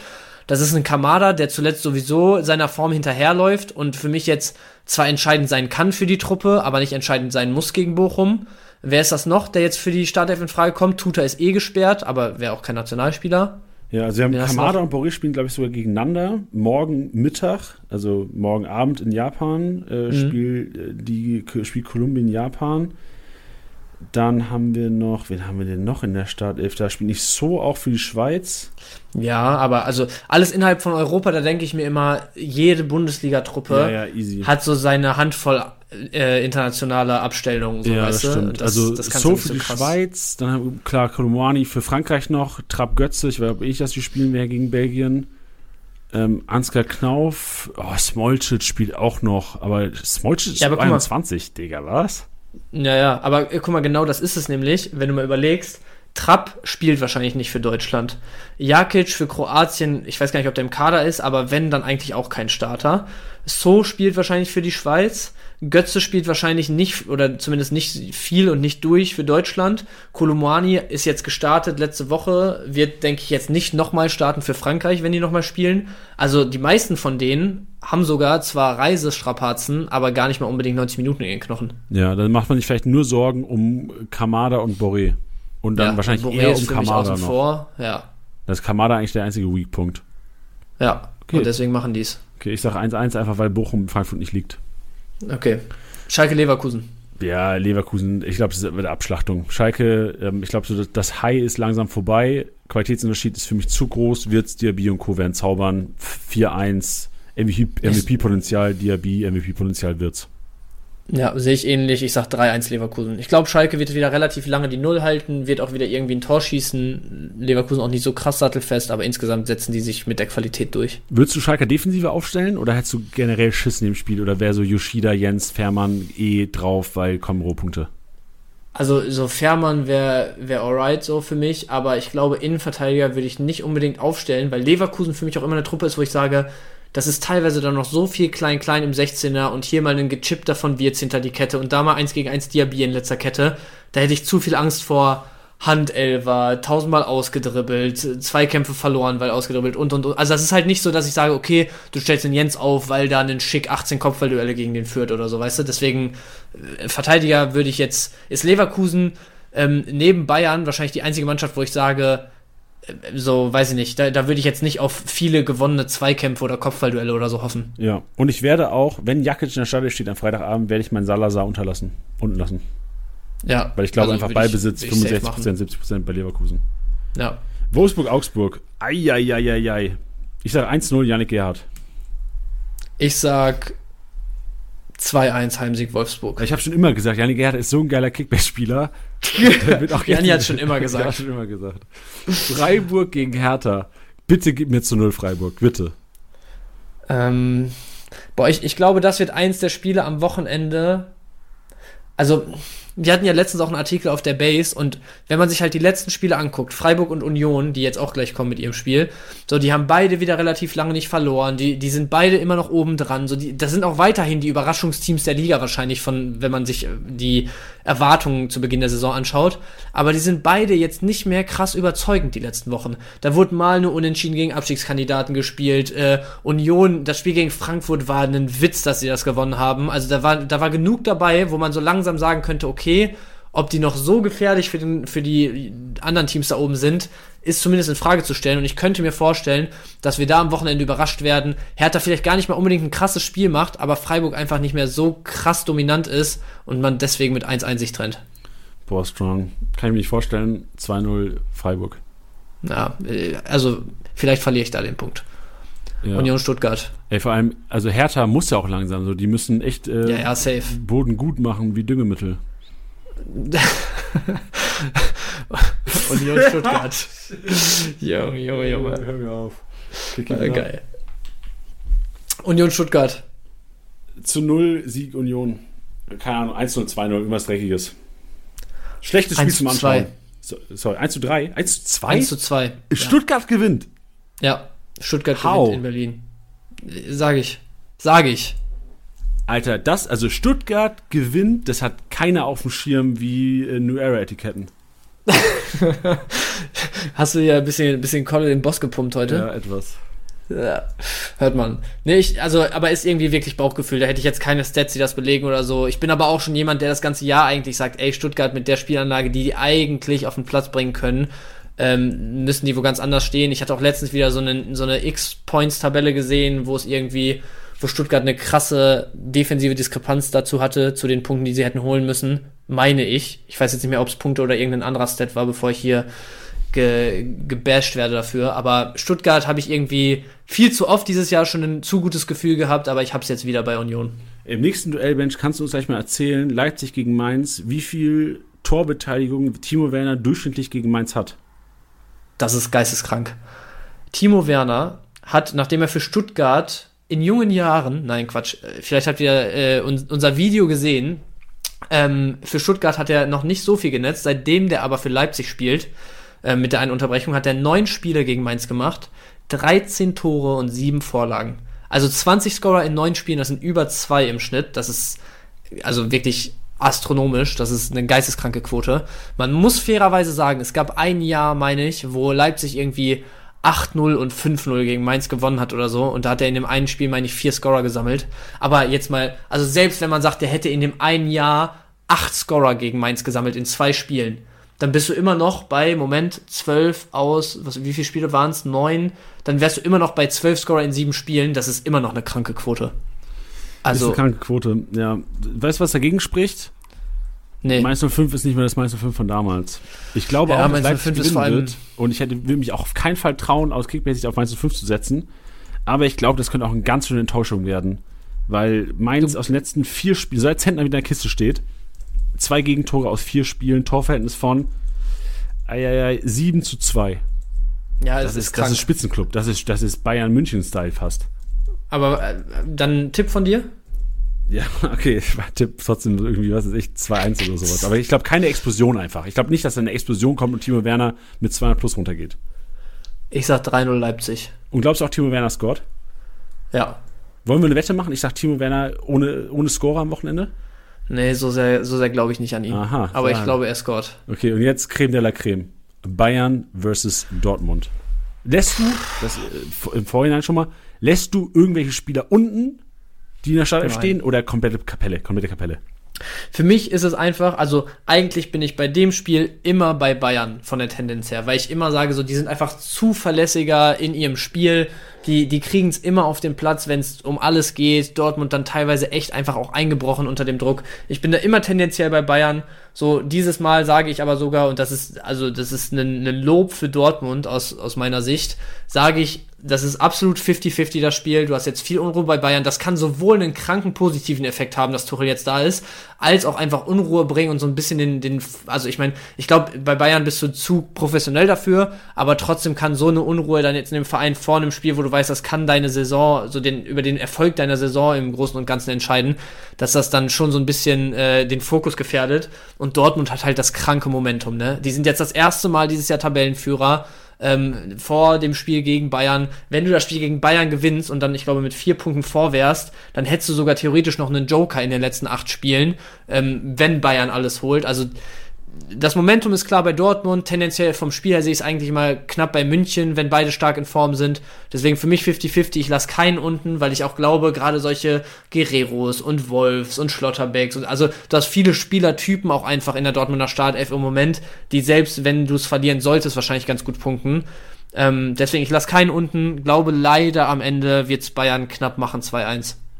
Ich glaube, dass, also mir ist eigentlich schnuppe, wie das Ding ausgeht. Also ich würde auch tippen, irgendwie 3-0 Bayern, 4-0 Bayern, 3-1, 4-1 oder sowas. Ich glaube schon, dass die Bayern da gewinnen werden, auch trainereffektmäßig. Ich glaube vor allem, dass die Dortmunder Rohpunkte halt wirklich, wenn du, wenn du einen Guerrero ohne Scorer aufstellst, erwarten nicht 30 Punkte am Wochenende. Wie so erwarten nicht 30? Du meinst, äh, du erwartest mehr als 30 oder weniger? Nee, erwarten dich als Kickbase-Manager 30. Wenn Ach, du Guerrero aufstellst dich. und der okay. ohne Scorer runtergeht, hast du 30 Punkte da stehen am Ende. Ja, also ich glaube schon, dass Dortmund relativ ordentlich mitspielen wird. Ich, die Gefahr besteht, dass du unter Bayern Druck einbrichst, ja. Aber ich sehe es dieses Mal als nicht ganz so wahrscheinlich, ehrlich gesagt. Aber also ich verstehe deine Sicht. Ganz so dramatisch aus Dortmunder Sicht sehe ich es nicht. Aber ich finde es geil, wie, wie äh, ruhig und wie ähm, un, wie sagt man, wie, ja, keine Ahnung, wie unemotional du gerade sagst, so, ja, ich würde wahrscheinlich mit Bayern gehen, so 3-4-0. Also das, das wird ja schon ordentlich knallen. Ein 4-0 für Bayern wäre ein krankes Statement jetzt am Wochenende. Ja, aber irgendwie wäre es auch logisch, oder? Du hast den Qualitätsunterschied, du bist qualitativ ja. nochmal besser als die Dortmunder und du hast Trainereffekt. Wann, wann, selbst bei den Bayern kommt der Trainereffekt zu tragen. So, die werden ja. auch krasse performen einfach. Ja, es kann gut sein. Es ist gut möglich. Ich glaube aber auch, so, ich meine, Form und Momentum und so hat sich auch immer wieder gezeigt, dass das eine Rolle spielt. Und das, also das, das ist, glaube ich, unumstritten, dass das im Moment bei Dortmund liegt. Weißt du, was ich als neutraler Fußball, nee, das ist nicht neutral, was ich gerade sage, aus meiner eigenen egoistischen Fußballsicht gerne erleben würde? Einfach nur, Sach. weil ich irgendwie mit Nagelsmann immer noch Sympathien trage und ihn eigentlich gerne weiter gesehen hätte bei den Bayern, dass Dortmund gewinnt und dass Dortmund auch Meister wird. Das ist einfach halt, auch wenn ich Tuchel mag als Person, ich wäre einfach eine funny Story so. Einfach äh, auch wirklich sehr egoistisch gedacht. Ja, sehr egoistisch äh, würde ich das als Dortmunder natürlich genau so direkt unterschreiben. Also, vielleicht ist es auch so ein bisschen, wobei, ich meine, du siehst es sogar klar bei Bayern. Ich habe aber auch schon ganz viele gelesen, die es wirklich 50-50 oder sogar ein Stück weit bei Dortmund sehen. Deswegen hätte ich jetzt noch so diesen Disclaimer gehabt, als Dortmunder bin ich da vielleicht ein bisschen pessimistisch. Aber wenn du es so klar sogar bei Bayern siehst, dann kann ich mir den sparen, glaube ich. Ja. Wir werden sehen. Ich hoffe auf jeden Fall und ich, ich kann mir sehr, sehr gut vorstellen, dass es ein sehr, sehr geiles Spiel mit sehr, sehr viel Feuer wird, weil so, du hast auch also es ist auch Teil der Wahrheit, dass Dortmund vor allem, oder nicht vor allem, aber dass, dass die Mentalität, dass die Einstellung vor allem eine große Rolle dieses Jahr, glaube ich, spielen. So, du hast jetzt eine kranke Welle, auf der du surfst im Moment, die mit teilweise auch gar nicht unbedingt überragendem Fußball, aber einfach so mit dem, mit dem Quäntchen Spielglück und vor allem mit dem Quäntchen Disziplin und äh, ja, äh, Hingabe für das Team und für jeden Mitspieler und so, äh, wie das gewuppt wurde die letzten Wochen. Deswegen glaube ich, so, da, da wird es richtig brennen auf jeden Fall am Samstag. Das wird ein hoffentlich richtig geiles Spiel. Worst Case wäre, dass Bayern das relativ früh entscheidet. Ja, gehen wir rüber zu Köln versus Gladbach. Es wird als heiser. Auch ge geiles Spiel. Sonntag 15, die müssen Sonntag 15 Uhr spielen. Ist ja kacke für ein Derby. Jo, aber geiles Spiel für uns zum Sonntag gucken, wenn man Zeit hätte. Wie fühlst du das? Ja, Derby immer eigene Regeln, aber ich, ich kann mir, also ich meine, Köln extrem schwach zuletzt. Ähm, und Gladbach halt, also sowohl gegen Bremen als auch zumindest vereinzelt in den Wochen vorher, so spielerisch immer mal wieder wirklich auch, ja, über ein Spiel oder über eine Halbzeit zumindest gezeigt, was, was da in denen steckt. Und das gepaart mit Kölns, äh, ja, Offensivflaute und der defensiven Anfälligkeit könnte ich mir vorstellen, dass Gladbach das macht. Ich sage 3-1 Gladbach. Ja, ich finde es einer der schwersten Spiele des Wochenendes, tatsächlich. Ja. Weil du, ich finde es auch sehr schwer. Ich würde Form, klar mit Gladbach würde ich gehen, aber Derby-Historie, klar nach Köln. Also es ist ein Spiel, was uns Kickbase-Manager auf jeden Fall überraschen kann. Ich werde, glaube ich, auch in Challenges Gladbacher Defensive reinzaubern, weil ich einfach keinen sehe, der bei Köln auf einmal die Tore machen soll, groß. Und dann einfach hoffen. Ja, und Ergebnistipp? 1-0 Gladbach. Aber ich hoffe eher auf ein 4-3. Ja, ich glaube auch, dass da mehr Tore fallen, ehrlich gesagt. Aber, aber wer soll die Tore machen auf einmal bei Köln? Die können ja keine Tore schießen. Mehr. Ja, ja, es ist, ja, ist schwierig. Aber ich glaube, zu Hause mit Derby, also Derby-Stimmung und so einem, so einem Spielcharakter dann da, da kann dann schon eher mal einer, ein, also einer reinfallen, mehr dann auch nicht. Aber Oder beide Mannschaften haben halt Schiss, dass sie das Derby verkacken und es wird so ein dummes Abtasten. Nee, das glaube ich nicht. Nicht bei dem. Okay. So, das, das, das kann ich mir nicht vorstellen bei den Mannschaften. Bei einem Baumgart, der da an der Seitenlinie auch steht, so das, also never wird ein Baumgart da 90 Minuten versuchen, die Schotten zu Hause im Derby dicht zu machen. Glaube ich nicht. Dann haben wir Bremen-Hoffenheim als Closer.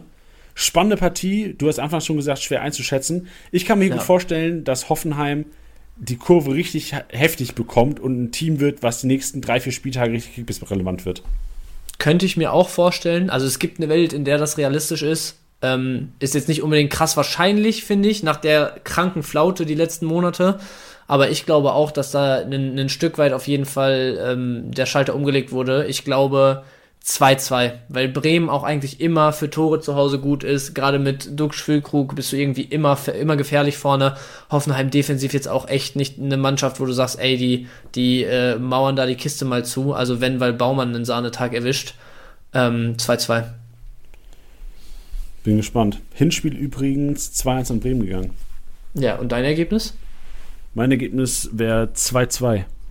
Ich glaube wirklich. Nee, mein Ergebnis 2-1, 2-2, keine Ahnung. Ich glaube schon, dass Hoffenheim da. Ich glaube, Hoffenheim hat wirklich die besseren Chancen. Ich glaube, vor allem aus Kickbase-Sicht hast du entweder halt bei Bremen einen, ähm, einen Duxch oder einen Füllkrug vorne drin oder einen Weiser, der vielleicht ganz gut punkten könnte. Ich glaube, bei Hoffenheim hast du halt größere, Diskrepa äh, größere Upside in Bezug auf Marktwert momentan. Ich glaube, Baumgarten, der könnte ein richtig geiler Kickbase-Punkter werden. Ja, ja. Bebu, also Baumgarten, Bebu finde ich äquivalent von meinen Erwartungen her zu Füllkrug Duxch am Wochenende, was Punkte angeht.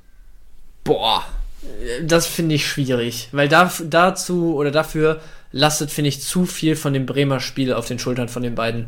Also, weißt du, Bebu ist halt jemand, so der, der, der könnte ein krasses Spiel machen. Das ist aber auch jemand, der alle paar Wochen oder relativ oft auch einfach mal jemand ist, der sagt, wo du sagst, er macht 20, 30 Punkte aus dem Spiel, wenn er trifft, ist er bei 130, 40, aber da passiert jetzt nicht krass viel. So Duxch und Füllkrug, selbst wenn die beide nicht treffen sollten und das Spiel aber relativ ausgeglichen ist, würden die wahrscheinlich beide mit 70 bis 90, 100 Punkten oder so aus dem Spiel gehen. Da sehe ich einen Bebu nicht. Okay, bist du bereit für folgende Wette?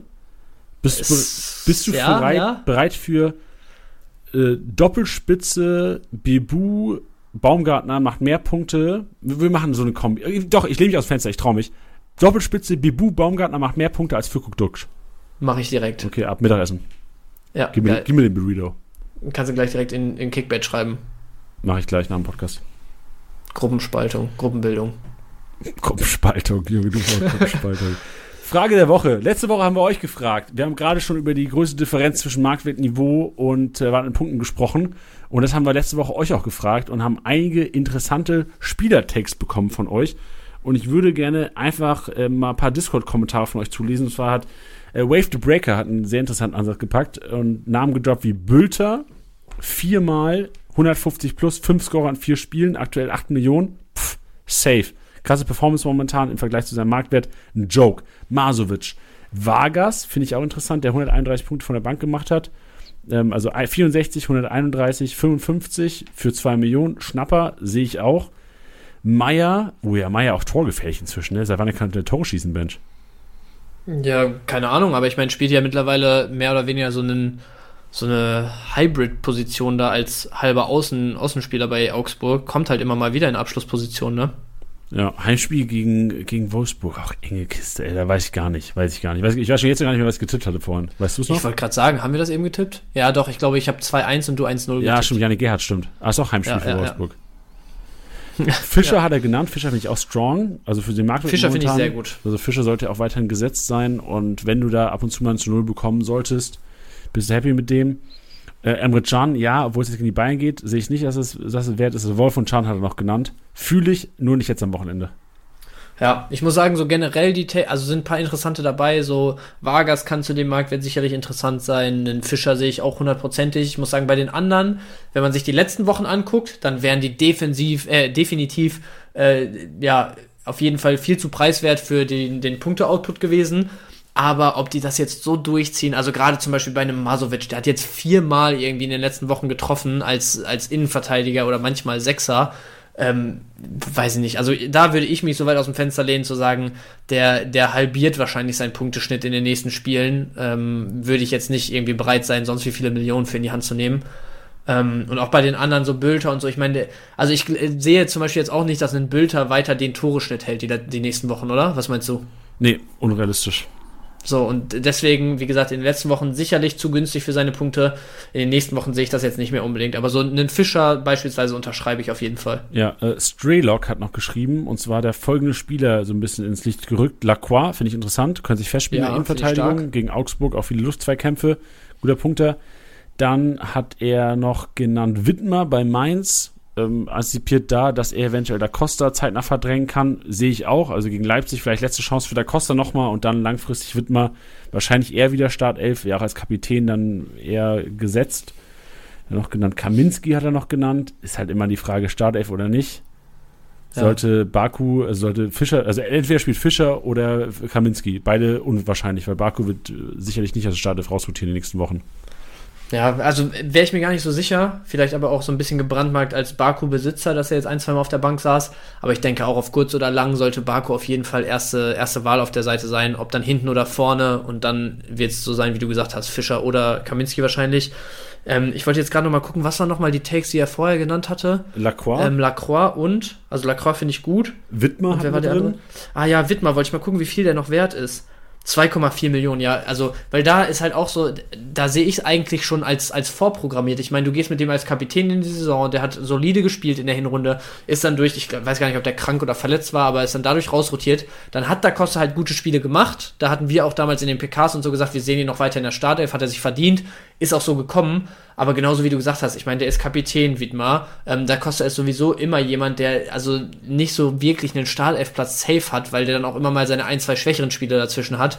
Und deswegen bin ich mir auch relativ sicher, wenn jetzt zum Beispiel am Wochenende in Leipzig, womit ich und wir beide ja rechnen, ähm, wenn da jetzt irgendwie kein besonders geiles Spiel abgefackelt wird, dann könnte es danach schon soweit sein, dass Wittmer als Kapitän wieder reinrotiert und für gut zwei Millionen, also No-Brainer. Ja, echt No-Brainer. Und ich würde auch äh, gerne noch, der Kollege hat mich auch noch geschrieben, Christopher Lenz, interessant. Also generell Lenz und Max, die Kombi, weil es ein Freitagabendspiel ist, auf jeden Fall sehr jo. relevant und kann man schon ins Einkaufswagen packen heute. Das stimmt. Denn, das können wir auch direkt mal überleiten, bevor wir jetzt endlich mal, Alter, wir haben so viel gelabert und nicht mehr über Tuchel und die Beine gesprochen, kommt jetzt gleich. Wenn der Einkaufswagen wird heute powered by you, lieber Hörer. Ihr könnt in Discord-Channel reinklatschen, einfach mal eure Kaufempfehlungen. Es ist nicht so, dass wir jetzt in der nächsten Woche die dann groß, groß vorlesen hier. Wir werden aber auf jeden Fall mal Bilanz ziehen, ob die gestochen haben. Also es ist jetzt kein MVP-Tipp. Es ist eher eine Prognose von preiswerten Spielern. Also das wird die Frage der Woche sein an euch. Preiswerte Spieler, die ihr am Wochenende seht und ihr müsst Eier haben. Eier oder Eierstöcke, das ist Schnuppe, schreibt in Discord rein, denn es könnte sein, dass ihr gerostet werdet hier nächste Woche. Es kann sein, dass ihr äh, hier äh, vorgelesen wird. Felix69 schreibt, Masovic geht, wird mit 200 runtergehen, Bochum spielt zu 0. Frankfurt gewinnt 400 am Wochenende, da bist du aber sicher, dass ich Felix Kommentar vorlese nächste Woche. So sieht's aus. Also ihr, ihr, ihr müsst eventuell einen Roast abkönnen. Ich werde natürlich nicht persönlich beleidigen, ich werde es einfach vorlesen halt und sagen halt, ja, man, was, sie, was wir gedacht haben letzte Woche und wie es ausgegangen ist. Aber auf ja. der anderen Seite kann es natürlich auch der Hero sein. So sieht's aus. Einfach mal ein paar Takes zum kommenden Spieltag. Ihr könnt ja auch einfach mal den, die, die, die Matches durchgehen und eure, eure Hot Takes dazu reinwerfen. Ähm, ist auf jeden Fall interessant. Also ähnliches Thema, wie wir dann auch in unserem Artikel diese Woche auf der Base haben, wo es in dem schnell ausgeführt darum gehen wird, wie wir den kommenden Spieltag sehen. Wann Jani, kommt der? Titi, Wann, Anton, ich. Am Donnerstag kommt der. Oh, wie viel Uhr? Ähm, Mittagszeit auf jeden oh, Fall. Geil. Ja, da, da sind wir dann auf jeden Fall richtig heiß auf den Spieltag. Da ist dann nur noch ein Tag und zwei Tage nur noch bis zum Klassiker. Ähm, aber ich würde behaupten, jetzt auch bei dem, beim Hören des Podcasts seid ihr sowieso schon heiß genug. Deswegen gerne mal eure Takes dann dazu in den Discord. Ähm, Finde ich immer sehr interessant, wenn man so diese ganzen, die ganzen individuellen Takes von den Leuten, die, die Hot Takes vor allem äh, da mal so einsammelt. Weil so ein paar, wir hatten zum Beispiel letzte oder vorletzte Woche, vielleicht hört derjenige das hier, der hatte, ähm, boah, jetzt muss ich kurz überlegen. Ich komme nicht mehr auf den Spieler und das Spiel auf jeden Fall. Aber der hatte, glaube ich, den MVP-Tipp verpasst und hatte uns dann so per Insta-DM geschrieben, übrigens so und so mit so und so vielen Punkten oder so. Nee, stimmt gar nicht. Wir, ich hatte bei Twitter mal gefragt, so eure Hottakes zum Spieltag und ich glaube, das war Spieltag 25. Und der hat gesagt, Kramaric spielt und bringt Hoffenheim mit seinem Doppelpack auf die Siegerstraße.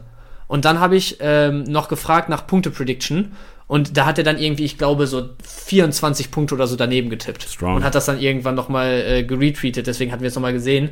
Ähm, solche Takes finde ich dann immer schon sehr geil, wenn ihr die reinwerft. Also gerne da richtig Alarm machen im Discord.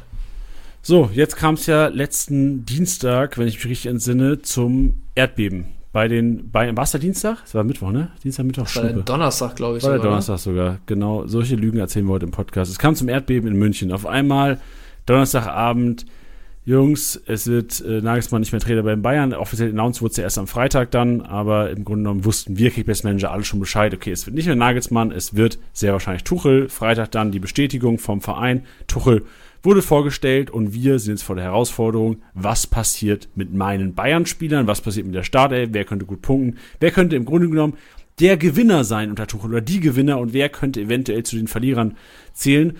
Und das erste, was wir gemacht haben, ist natürlich, wir haben uns erstmal angeschaut, wie hat Tuchel denn in der Vergangenheit gespielt? Und das erste, was uns aufgefallen ist, ist, dass es da kein bevorzugtes System gibt, Bench. Denn es war bei PSG, bei Paris oftmals die Viererkette und bei Chelsea nur mal die Dreierkette. Und unser Take war eigentlich, ja, wenn das Personal passt, wird er aufgestellt, so dass das Personal passt. Ja, Tatsächlich, also ich meine, um das sogar noch so ein bisschen, um da noch ein bisschen deeper zu diven, äh, bei Chelsea hattest du mir dann auch zum Beispiel noch, noch ausgeführt, war es oft so, dass er zum einen einen, einen 3-4-3 im Prinzip mit Schienen und Flügelspielern, wie beisp beispielsweise dann in dem Fall waren es, glaube ich, ähm, Pulisic und Werner, war, ähm, die er, die er auf den Bahnen da gespielt hat, ähm, dass er zwischen dem System und dann auch mal einem 3-4-1-2, also mit Zehner, wo er dann beispielsweise, keine Ahnung, Harvards, Mount oder oder oder spielen konnte und zwei, ähm, ja, nicht klassischen Einzelspitzen wie einem Lukaku, sondern vielleicht eher sowas wie Werner und X gespielt hat. Ähm, also selbst in einem Team mit ähnlichem Spielermaterial ähm, ist bei Tuchel, glaube ich, so ein bisschen ähm, ja, interessanter, dass er sich nicht auf ein Spielsystem festlegt und wir da irgendwie direkt äh, mitgehen können, was jetzt die nächsten Wochen passiert und da uns irgendwie so ein bisschen drauf, drauf einschießen können, sondern dass es wahrscheinlich viel eher so sein wird, dass er sich vor allem auf die Gegner einstellt und vor allem gegnerabhängig und halt kaderabhängig, je nachdem, wie es dann am Spieltags, äh, im Spieltagskader aussieht, dass er sich vor allem da dann nicht besonders äh, tief in die Karten schauen lässt. Ähm, ja, deswegen so, mein erster Take wäre auf jeden Fall dazu, euch, euch alle da, da anzuhalten, egal was am Wochenende gegen Dortmund passiert. Ich glaube, auch das ist halt für Tuchel ein Spiel, was es so oft in der Form halt nicht mehr in dieser Bundesliga-Saison gibt. Dortmund ist mit Sicherheit die spielstärkste Truppe, gegen die Bayern jetzt noch spielt, ähm, ist mit Sicherheit am ehesten auf Augenhöhe, ist mit Sicherheit eine der Mannschaften, die am mutigsten offensiv spielt. Keine Ahnung, was das dann jetzt für die, für die Wahl des Systems für Tuchel heißt, aber es heißt auf jeden Fall für mich, egal welches System und welches Spielermaterial er am Ende wählt, das hat wenig zu bedeuten dafür, wie es dann die nächsten Wochen aussieht. Ja, genau, das ist, das ist enorm wichtig. Geil, dass du es angesprochen hast, Bench. Also Füße stillhalten ist hier ganz, ganz wichtig. Und wenn wir uns die Personalien mal angeschaut haben, vor allem zu Paris-Zeiten noch, hast du gesehen, dass, also das wären so, ich, ich, ich sage einfach mal, erzähle einfach mal so meine Main Learnings, als ich mir die taktischen Aufstellungen auf einem realtaktischen angeschaut habe, dass du immer wieder, dass du selten eine Viererkette gespielt hast mit sehr offensiven Außenverteidigern. Also auf Bayern gemünzt, es würde relativ selten oder es würde relativ selten gespielt worden sein. Boah, Digga, der Wallace Sampsons. mit Cancelo Davies Außenverteidigern. Also mhm. mein erster Gewinner, der auch schon die ersten, der Gewinner der letzten Wochen war, wäre weiterhin Benji Pavard. Weil du hast bei PSG hast du immer gesehen, ein Kehrer hat viel Spielzeit bekommen. Damals ein Meunier hat noch viel Spielzeit bekommen bei den bei bei Paris.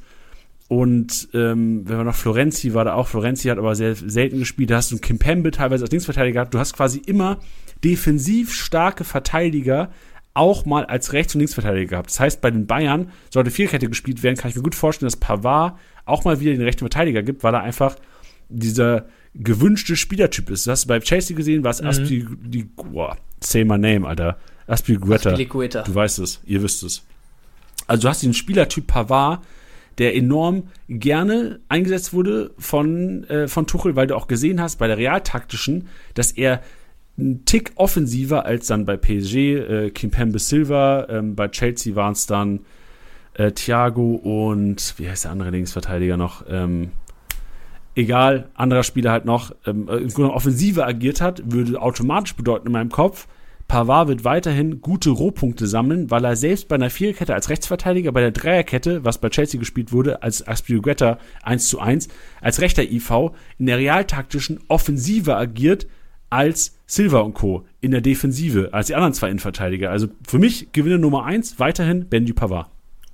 Ja, kann ich, also unterschreibe ich genauso. Ich glaube, vor allem stellt sich halt, also ich meine, Rohpunkte bei Bayern werden eh nicht das Thema sein. So, die werden die immer machen, egal in welchem Spiel. Gut, Leverkusen war jetzt mal eine, eine sehr, sehr negative Ausnahme irgendwie in der Hinsicht, aber insgesamt wird Bayern immer Rohpunkte liefern solange man mit, mit solch gutem Spielermaterial unterwegs ist. Und Pavard ist vor allem dann der Gewinner für mich, weil er einfach in beiden oder in allen möglichen Formationen eine sehr, sehr gute Rolle spielen kann und ein Spielertyp ist, der sehr, sehr gut in alle möglichen Formationen reinpasst. Was ich, also wenn wir jetzt mit einzelnen Personalien noch weitermachen, würde ich halt sagen, ähm, ich könnte mir vorstellen, dass tatsächlich ähm, ein, zwei von den Spielern, oder eigentlich habe ich nur einen gerade im Kopf mit Musiala, der jetzt durch seine Form und durch seine generellen Leistungen und so halt eigentlich immer wirklich gesetzt war, wenn fit unter Nagelsmann, dass der vielleicht mal ein paar Spielanteile einbüßt. Weil ich mir vorstellen könnte, wenn dieses 3-4-3, was auch einfach mal rein hypothetisch jetzt in den Raum geworfen ist, wenn das ähm, öfter mal sozusagen zum Zuge kommt, dann hast du halt bei Bayern eigentlich in meinen Augen bessere Spielertypen für diese klassischen Flügelpositionen. Du hast einen Sané, der das ewig gespielt hat, der einen unglaublichen Zug dann zur Mitte von rechts hat. Du hast einen Coman, der ein klassischer Flügelspieler ist. Du hast einen Manet, der das jahrelang bei Liverpool krass interpretiert hat. Und, und, und. Also du hast genug Spieler, die die Außen, für die Außen wirklich wie gemacht sind. Und du hast halt auch einen klassischen Mittelstürmer mit Choupo-Moting und einen Müller, je nachdem, wie Tuchel den interpretiert haben will Und Musiala ist für mich halt eigentlich auf der 10 oder als sehr, sehr offensiver Achter mit Abstand am stärksten und könnte dann in dem System vielleicht hier und da mal auf die Bank rotieren, wenn du nur mit zwei Zentralen spielst, die dann meinetwegen in Kimmich und Goretzka oder was weiß ich, Gravenberg oder oder oder sind, ähm, weil du halt auch einfach defensiv noch eine Absicherung brauchst mit zwei klaren Flügeln und den Schienenspielern. Ähm, könnte ich mir vorstellen, dass Musiala, dadurch, dass die 10 wegfällt, so ein, so ein bisschen äh, Spielanteile verliert, aber das würde wahrscheinlich relativ marginal sein, es sei denn, er legt sich jetzt wirklich größtenteils auf so ein 3-4-3 fest. Deswegen ist sehr hypothetisch und äh, sollte man halt mal auf dem Schirm haben in meinen Augen, dass das passieren könnte. Wenn man jetzt also sagt, okay, du kannst, du hast die Möglichkeit, einen Musiala in deiner Liga für einen anderen kranken Bayern-Performer, für einen Davis oder so, würde ich ohne Scheiß im Moment überlegen. Weil Davis oh, sehe ich sowohl in Vierer- als auch in Dreierkette gesetzt, weil der die perfekte Schiene links spielt in meinen Augen und auch in der Viererkette dann wahrscheinlich halt der offensivere Außenverteidiger wäre. Ähm, und ein Musiala könnte halt einfach hin und wieder dem System zum Opfer fallen, ist ein Hot Take, aber würde ich im Moment drüber nachdenken, sogar einen Davis für einen Musiala zu nehmen. Krass. Also heftig. Respekt vor dieser Aussage. Ich kann sie nicht ganz nachvollziehen, weil ich auch als Musiala-Besitzer in einer Liga, du bist auch Musiala-Besitzer in deiner äh, ja. Private League, ne? Weil ich direkt ich geschaut hab habe. Ich habe geguckt, okay, gab es überhaupt einen Zehner teilweise? Und der einzige Verein, wo es einen klassen Zehner gab, war entweder, wenn Mason Mount den gespielt hat, aber auch kein typischer Zehner bei Chelsea, aber wenn Neymar mhm. auf dem Platz stand. Und Neymar war, ich glaube, rund, ich, ich habe jetzt mir so sieben, acht Spiele angeguckt, war fünf aus acht, war alleiniger Zehner im 4-2-3-1, was ich auch sehr ja. geil sehen würde bei den Bayern. Hab da aber nur die Tendenz, wo ist Müller? Also du musst eigentlich Müller, wenn du neuer Trainer bist bei den Bayern, du musst Müller spielen lassen, weil du weißt, wenn Müller nicht spielt, da ist schlechte Stimmung. Du kannst, Kabinenthema. Genau, du musst Müller spielen lassen, sonst hast du direkt schlechte Karten. Und äh, du, was ist die beste Formation? Und da gebe ich dir leider recht. Die beste Formation, wenn Müller und Musiala auf dem Platz stehen, musst du eigentlich entweder 3, 4, 3 spielen. Nee, eigentlich musste. Was, was spielst du am besten mit Müller und Musiala? Das ist eine richtig gute Frage. Also das, das Einzige, was funktionieren würde in meinen Augen für beide auf ihren Prime-Positionen wäre so ein 3-4-1-2, dass du dann mit Müller Doppelstür, äh, Doppelspitze ja. Choupo-Moting spielst. Musiala auf der 10. Müller so ein bisschen freigeistmäßig und ähm, ja, Musiala auf der 10 dahinter. Weißt du, wovor ich so ein bisschen Schiss habe? Auch in Bezug auf Musiala ist ein, hm? ein 4-3-3 im kompakten Mittelfeld, was, die, was er in Chelsea gespielt hat und was er auch im ja. PSG gespielt hat, so mit, wer war das so, Verratti, Marquinhos teilweise noch als Sechser, Paredes, so Herrera, ja. äh, Paredes und äh, Verratti. Rabiot ja auch ja. teilweise, dass du quasi so das Zentrum so dicht machst und dass Musiala theoretisch vielleicht sogar eine defensivere Rolle einnehmen muss, was er auch kann leider, aber was jetzt nicht so geil ist.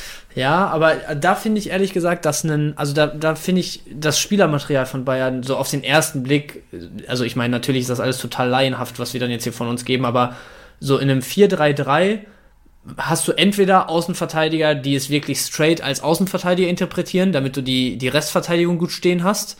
Oder du hast Sechser, die halt wirklich auch mal so die Halbräume, wenn ein Außenverteidiger fehlt, äh, gut stopfen können, in Anführungsstrichen. Und das, das sehe ich beides bei Bayern nicht. Mit Davis und Cancelo und etc. auf den Außenbahnen zumindest hast du seltenst beide Außenverteidiger mit ähm, Spielern besetzt, die ja einen, einen klaren Verteidiger spielen, in Anführungsstrichen. Und ich sehe jetzt ehrlich gesagt bei Kimmich und Goretzka und Co. Ähm, auch nicht so diesen, diesen Aspekt von einfach nur Malocha sein und die Löcher da hinten stopfen. So, da, dafür sind die spielerisch zu gut, dafür sind die in Form von Goretzka und Co. zu sehr Box-to-Box-Midfielder. Und bei Chelsea zum Beispiel hast du es dann, glaube ich, am ehesten gespielt mit einem Reese James rechts als klaren Außenverteidiger. Ich weiß nicht, ob teilweise sogar mit einem ähm, Azpilicueta links, wahrscheinlich mit einem Mondi teilweise links. So das, das sind dann eher die klassischen defensiveren Außenverteidiger. Und dann hast du natürlich mit so Kovacic und äh, ja, wer da noch im Zentrum rumgeturnt ist. Auf jeden Fall da eher so Kanté, die, die Spieler, die wirklich entweder klassische Maloche einfach auf der 6 waren oder komplett klassische Box-to-Box-Midfielder. Und ein Kanté, der hat dann halt hinten links, hinten rechts mal gestopft, wenn es sein musste. In der Rolle sehe ich jetzt einen Kimmich mit seinen Spielanteilen und so eigentlich eher nicht. Deswegen 4-3-3 finde ich schwierig, aber ja, also ich, ich weiß nicht, ob äh, wie sich deine Tendenz jetzt so in den letzten zehn Minuten entwickelt hat. Aber ich höre da ein bisschen raus, dass du es vielleicht für Musiala und so auch ein bisschen schwieriger siehst, oder? Ja, also klar, also musst du ja, wenn du die realtaktischen Aufstellungen siehst aus der Vergangenheit, hast du halt diese Neymar-Position, wenn er auf der 10 gezockt hat. Ding ist halt auch, dass ja. Neymar auch verletzt war und wahrscheinlich in vielen Spielen, wo wir es die realtaktische geschaut haben, irgendwie aussetzen musste oder gesperrt war. Also ja. ist so eine, eine, eine unique Situation. Lass uns doch gerne mal, also ich habe noch ein paar Gewinner und noch ein paar ja. Verlierer.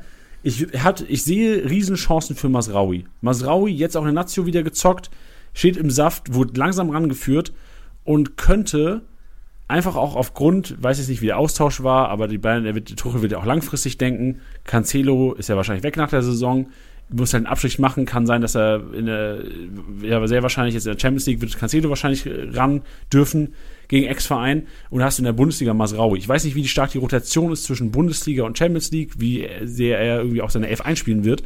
Ich sehe aber Chancen, wenn es ein fixes System geben sollte, wo Cancelo auch eingebaut werden könnte, Chancen für Masraui in jeweiligen Rotationswochen, dass er zweimal vielleicht in der Startelf steht gegen, was weiß ich, dann ist es Hoffenheim und Freiburg. Ja, also durch Rotation sehe ich das auch. Also jetzt, wo du es sagst, hatte ich vorher nicht so auf dem Schirm, aber kann ich nachvollziehen, dass man da dann gerade in der Bundesliga bei den vermeintlich leichteren Spielen äh, die Chancen bei ihm sieht. Ähm, auf der anderen Seite, ich meine, wenn du überlegst, Tuchel hat in einem halben Jahr mit Chelsea die Champions League geholt, hat, ich, ich weiß nicht, wo ich letztens die Stats dazu äh, aufge, aufgesogen habe, aber hat, glaube ich, in seinen ersten acht Spielen oder so, in seinen letzten drei Stationen, immer, ich meine, irgendwas über 80 Prozent der Punkte geholt oder so. Also der ist immer brutal gestartet und ist immer direkt mit der, mit der, mit seiner Top 11 sozusagen reingegangen. Und da kann ich mir halt vorerst nicht vorstellen, solange es diese Rotation nicht benötigt, dass ein äh, Masraoui sich vorne Cancelo, vorne ein Pavard als Rechtsverteidiger und so weiter setzt. Deswegen unwahrscheinlich in meinen Augen, dass er jetzt direkt wieder zum Zug kommt. Aber was du meintest, wenn es dann in der Champions League weitergeht und mit Pokal und diese Doppel-Dreifach-Belastung bestehen bleibt, gerade mit Blick auf nächstes Jahr, könnte es sein, dass Masraoui auf jeden Fall noch seine zwei, drei Starts in der Liga bekommt, ja. Was ist denn das Szenario, was ist, wenn Viererkette gespielt wird? Siehst du dann, dann dauerhaft Pavard als RV oder siehst du da auch Masraui? Weil Masraui wird ja dann wahrscheinlich mehr Spielzeit bekommen als, als ein Gnabry oder ein Koman. Also ich, so innen sehe ich Pavard dann auf jeden Fall nicht in der Viererkette. Ja. Da, dafür ist Upa auch einfach zu stark mittlerweile. Ähm, und ich sehe ihn ehrlich gesagt stärker im Moment noch rechts als Masraoui. Da wird es dann wahrscheinlich davon abhängig. Ich meine, jetzt hast du letztens wieder dieses Vertragsverlängerungsthema bei Pavard. Ist auf einmal wieder kalt geworden, wo halt jetzt diese Nagelsmann-Thematik aufgekommen ist dann, beziehungsweise Nagelsmann-Tuchel-Thematik. Ich, ich glaube, das könnte stark davon abhängen, ob und wie zeitnah sich jetzt Pavard für, für Bayern entscheidet wenn er sich für Bayern entscheidet und dann eine zeitnahe Verlängerung kommt, dann sehe ich ihn schon klar mit der Nase vor Masraoui rechts, dann sehe ich da nicht viel Land. Wenn sich das jetzt wieder voll in die Länge zieht und so, dann muss man wahrscheinlich Woche für Woche abwarten, aber dann könnte ich mir auch vorstellen, dass da Masraoui dann die ein, ein oder andere Chance bekommt. Solid. Dann, ich habe noch einen Verlierer. Oder hast, willst du auch mal was sagen zu Gewinnern? Nee, ich, ich finde es ganz schwierig. Schmeiß ja. ruhig deine rein also und wir quatschen Mein drüber. Verlierer oder ein Verlierer unter Tuchel könnte auch Leon Gretzka sein, weil ich, ich habe mir auch wieder ausgemalt, so was wenn Dreierkette, was wenn Viererkette. Und beim Szenario Viererkette, und wenn ich bedenke, dass Tuchel in der Vergangenheit, wenn Viererkette, immer eine sehr defensiv spielende Viererkette, auch mit sehr, also kein offensiven, also ich, bei einer Viererkette, ich habe es vorhin gesagt, weiß nicht, ob ich Cancelo und Davis sehe. Kann mir schon vorstellen, dass Pavard eine Rolle spielt, Masraui wird dann wahrscheinlich auch in der Argumentation von mir jetzt ein bisschen schwierig. Aber ich sehe ein Szenario mit einer defensiven Viererkette, sagen wir Davies links, Pavard rechts, Upamecano Licht in der Zentrale, Kimmich als alleinigen Sechser und dann Musiala und Sané vor einem Kimmich in einem kompakten 4-3-3. Dass du sagst, kompakt, aber halt offensiv denken, Musiala, du hast hinten die vier, die, die Absicherung mit den Defensiven, kannst gerne mit, mit Ballbesitz im Dreieraufbau gehen, Davies nach vorne schieben und dann ist der leidtragende Leon Goretzka. Wenn du, wenn du, wenn du sagst, Kimmich, du machst jetzt die Drecksarbeit auch, du brauchst keinen körperlichen Zentrale, kommst du dich auf den Gegner an, weil das haben wir auch gelernt. Tuchel denkt nicht nur an die eigene Elf, an die Stärken. Tuchel will jedes Spiel gewinnen und stellt sich auch immer auf den Gegner perfekt ein. Das heißt perfekt, versucht sich auf, auf den Gegner einzustellen. Also ähm, je nach Gegner, je nach Ballbesitz, zu erwartenden Ballbesitzphasen, kann ich mir auch Musiala mit einem Sané auf der Doppelzehn oder Doppelacht vorstellen. Und dann wäre Leon ja. Goretzka ein Verlierer. Finde ich an sich einen guten Take. Ist dann halt einfach nur die Frage, wie mutig der wirklich, also Tuchel wirklich dann in der Liga aufstellt, ne? Weil ich finde halt Musiala, Sané als äh, zwei der drei Zentralen schon sehr, sehr offensiv ausgerichtet. Ist halt die Frage, ob der wirklich einfach Vollgas Fußball spielen will und die Gegner komplett einschnüren will oder ob du halt sagst, okay, du willst noch einen, der so ein bisschen ausbalanciert, der dann Goretzka wäre, aber wenn, wenn er so mutig spielt, wie du es dann in dem Szenario vermutest, dann könnte Goretzka auf jeden Fall der sein, der ja, damit seine Problemchen kriegen wird. Und was ich halt, so wenn wir beim Thema Goretzka sind, noch reingeben würde, ist zwar auch eine, ja, jetzt, jetzt ein, ein Take, der nicht sehr wahrscheinlich erscheint, Aber ich finde, wenn man sich den ganzen Bayern-Kader anguckt, weil das war ja auch so ein Ding, was ich ehrlich gesagt nicht großartig verstanden habe, diese Argumentation, dass ähm, Nagelsmann irgendwie die Top-Spieler nicht weiterentwickelt hat oder da keine Entwicklung zu sehen war oder oder oder, wo ich, also einen Upamecano hat er krank weiterentwickelt, seitdem der aus Leipzig gekommen ist, am Anfang ein bisschen wackelig war. Einen Pavard hat er krass wieder aufgebaut. Einen Coman ist zeitweise einer der krassesten Flügelspieler der Welt. Ähm, den, also du hast genug Spieler eigentlich, die der krank aufgebaut und entwickelt hat. Allen voran wahrscheinlich einen Musiala.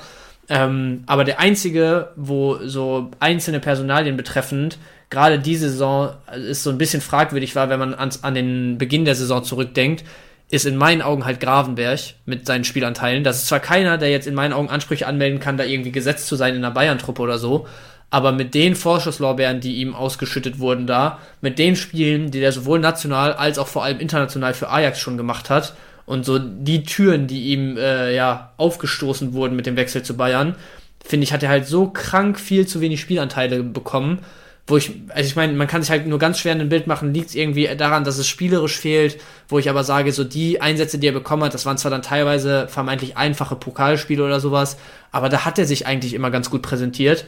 Ich könnte mir halt vorstellen, dass Tuchel auch da sich, sich irgendwie mutig zeigt und zumindest im Gravenberg, wenn der so weit dran ist, äh, leistungstechnisch, dass er, dass er in die erste Elf drängt, dass der vielleicht auch mal ein, zwei Einsätze bekommt. Und Goretzka kann nun mal, also was heißt kann, aber es kommt nur diese Achter- bzw. Sechser-Position für den Goretzka in Frage. Und wenn es da so sein sollte, dass in deinem Szenario ein Musiala und Sané oder ähm, vielleicht ganz unwahrscheinlich einen Gravenberg sich sogar so krass aufdrängen, dass sie da mal ihre Startelf-Einsätze bekommen, dann wird es Goretzka sein, der rausrotiert.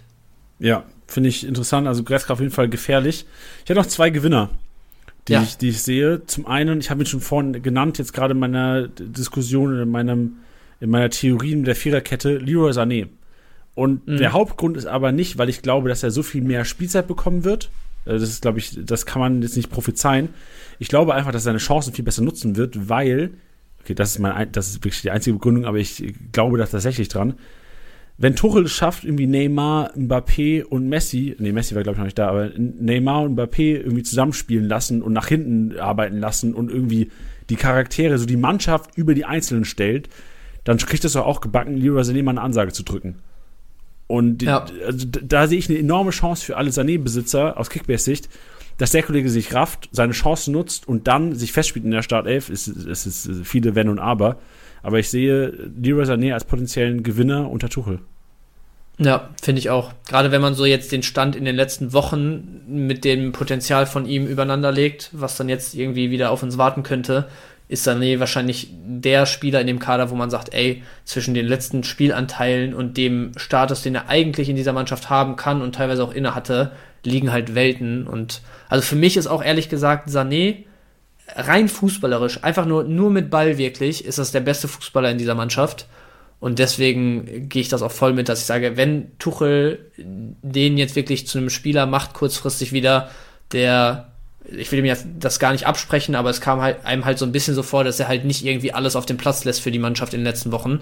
Und wenn er zu diesem Spieler kurzfristig wieder wird unter Tuchel, dann kann das einer sein, wo wir in vier Wochen hier sitzen und sagen, ey, Sané plus X sind im Moment die Gesetzten unter Tuchel, punkten jede Woche, egal ob mit oder ohne Scorer, führt kein Weg dran vorbei. Ja, anything is possible. Das, ist, das macht es leider so schwer. Kann natürlich auch sein, dass, jetzt mal dumm gesprochen, kann auch sein, dass ein Stanisic, ein äh, Goretzka und ein Sadio Mané die krassen Gewinner unter Tuchel sein. Ey, anything is possible. Es ist sehr viel systemabhängig und natürlich auch sehr viel erster Eindruck. So wie machen sie sich im Training die ersten zwei, drei Tage. Wer macht den fitsten Eindruck? Wer hat die besten Gespräche? Was ich aber glaube, ist, dass Chupo, und das zeigen auch die vergangenen Trainerstationen, wenn du einen Stürmer hattest, einen Zielspieler vorne drin, dann hat der auch meistens gespielt. Und äh, Beispiel dafür, ähm, oder beziehungsweise Beschreibung dafür Lukaku bei, bei Chelsea und Icardi, Cavani bei PSG. Deswegen würde ich plädieren, Chupo, wenn fit, hat es heute individuell trainiert, wenn fit, ist er Zielspieler Nummer 1 bei den Bayern und könnte auch, auch wenn er schon Gewinner der ganzen Saison ist, könnte weiterhin Gewinner unter Tuchel bleiben. Ja, unterschreibe ich auch genauso. Also wie gesagt, ich tue mich generell sehr schwer, jetzt schon zu dem Zeitpunkt da Gewinner und Verlierer zu prognostizieren. Wir beide, glaube ich. Aber das sind wahrscheinlich so die, die Main Points, die wir da irgendwie dem ganzen Bisspunkt jetzt Montagnachmittag irgendwie rausziehen können. Ich muss sagen, also, aber das ist auch nur mein Gefühl, wo du eben äh, Stanisic angesprochen hattest. Ich glaube, Stanisic, da, da hat Nagel, also Nagelsmann hat Stanisic, glaube ich, sowohl menschlich so, wie er sich in dem Umfeld der Mannschaft gibt, wie der sich in seine Rolle fügt und und und, hat das halt krass geschätzt und vor allem auch diese Zuverlässigkeit von ihm krass geschätzt. Aber so mit, mit Blick auf die letzten Stationen von Tuchel, das Spielermaterial, was er da hatte, was er da für Charaktere hat und so, wo er immer wieder bewiesen hat, dass er die Leute im Griff haben kann, kann ich mir ehrlich gesagt vorstellen, dass halt mit dem Spielermaterial, was du jetzt auch in München hast, wenn Tuchel es schafft, die alle, die Jungs alle so einigermaßen im Griff zu haben, dass es dann einfach aufgrund der Qualität bei einem Stanisic vorerst nicht mehr reicht, dass er so in die erste Elf drängt. Weißt du, was ich meine? Also da, wo ein Nagelsmann jetzt so krass auf ihn gesetzt hat, wenn irgendwie drumherum viel Theater war mit anderen Personalien oder die mal formschwach und irgendwie lustlos gewirkt haben und und und, dass dann halt gesagt wurde, ja gut, da habe ich halt noch einen Stanisic, da weiß ich, der erledigt seinen Job und der, den, den schmeiße ich jetzt halt rein am Wochenende. Und wenn Tuchel es schafft, eben genau dieses Problem nicht entstehen zu lassen mit solchen, mit den ganzen Topstars, könnte ich mir gut vorstellen, dass solche Personalien wie einen Stanisic, der zuletzt hohes Ansehen genossen hat, ähm, erstmal wieder außen vor sind. Fühle ich. Kann man vielleicht auch so ein bisschen pauschalisieren. Alle, die unter Nagelsmann überraschend viel Chancen bekommen haben, siehe Stanisic, vielleicht ein bisschen Punkt. lower ranken. Und Leute, die vielleicht nicht so viel Chancen bekommen haben, wie ein Cancelo, wie ein Gravenberg, wie ein Tail vielleicht auch, also Wild Guesses jetzt, mhm. ähm, könnten vielleicht ihre, auch ein Gnabri. So schlechter kann es ja nicht werden eigentlich, als wie, wie, also schlechter, wenn du jetzt Gnabri unser Nebesitzer bist, war es eigentlich das Beste, was passieren kann, weil schlechter kann es nicht werden, schlimmer kann es nicht werden, weniger Spieler kann es nicht werden. Ja, safe. Gut, vielleicht sind das einfach die Gewinner, die Verlierer. So die, die Verlierer der letzten Wochen sind die Gewinner des Trainings, äh, des, des Trainerwechsels. Die, die überraschenden Gewinner der letzten Wochen sind die Verlierer des Trainerwechsels, weil äh, Best Case, es bleibt so wie es ist. Aber das muss ja auch der Best sein. So jeder andere Case, da spielen sie weniger als davor. Ja. Nüchterne Aussage, aber vielleicht nach der ganzen Diskussion und dem ganzen Rumspinnen, was jeder von euch mit Sicherheit die letzten Tage mit seinen Bayern-Spielern schon gemacht hat und den ganzen 530 Szenarien, die man durchdacht hat, ähm, vielleicht ganz gut, wenn wir jetzt nach langer Diskussion über die Tuchel-Personalie hier so ein bisschen vielleicht mit euch da draußen, hoffentlich mit euch da draußen auf diesen einen Nenner kommen, ja. den, den du gerade zusammengefasst Ey, hast. Erstens kommt es anders und zweitens als man denkt. Als man denkt, so sieht's aus. Wild. Das ist mein yes. Wort. Geil, Mensch. Das ist ein Podcast. Ja, Mann. It's a rap. Willst du noch irgendwas loswerden? Habe ich dich irgendwas nicht gefragt? Nee, ich, ich auch nichts mehr Mensch, loswerden. Wie geht's dir eigentlich?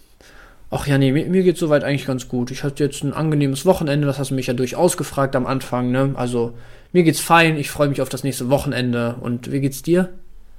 Ich habe voll viel Blasen an den Füßen. Wovon? Vom Laufen, Alter. Ich habe ganz Spanien abgelaufen. Aber also vom Gehen? Ja, vom einfach, vom einfach nur gehen. Vom einfach nur einen dann, Fuß vom anderen setzen.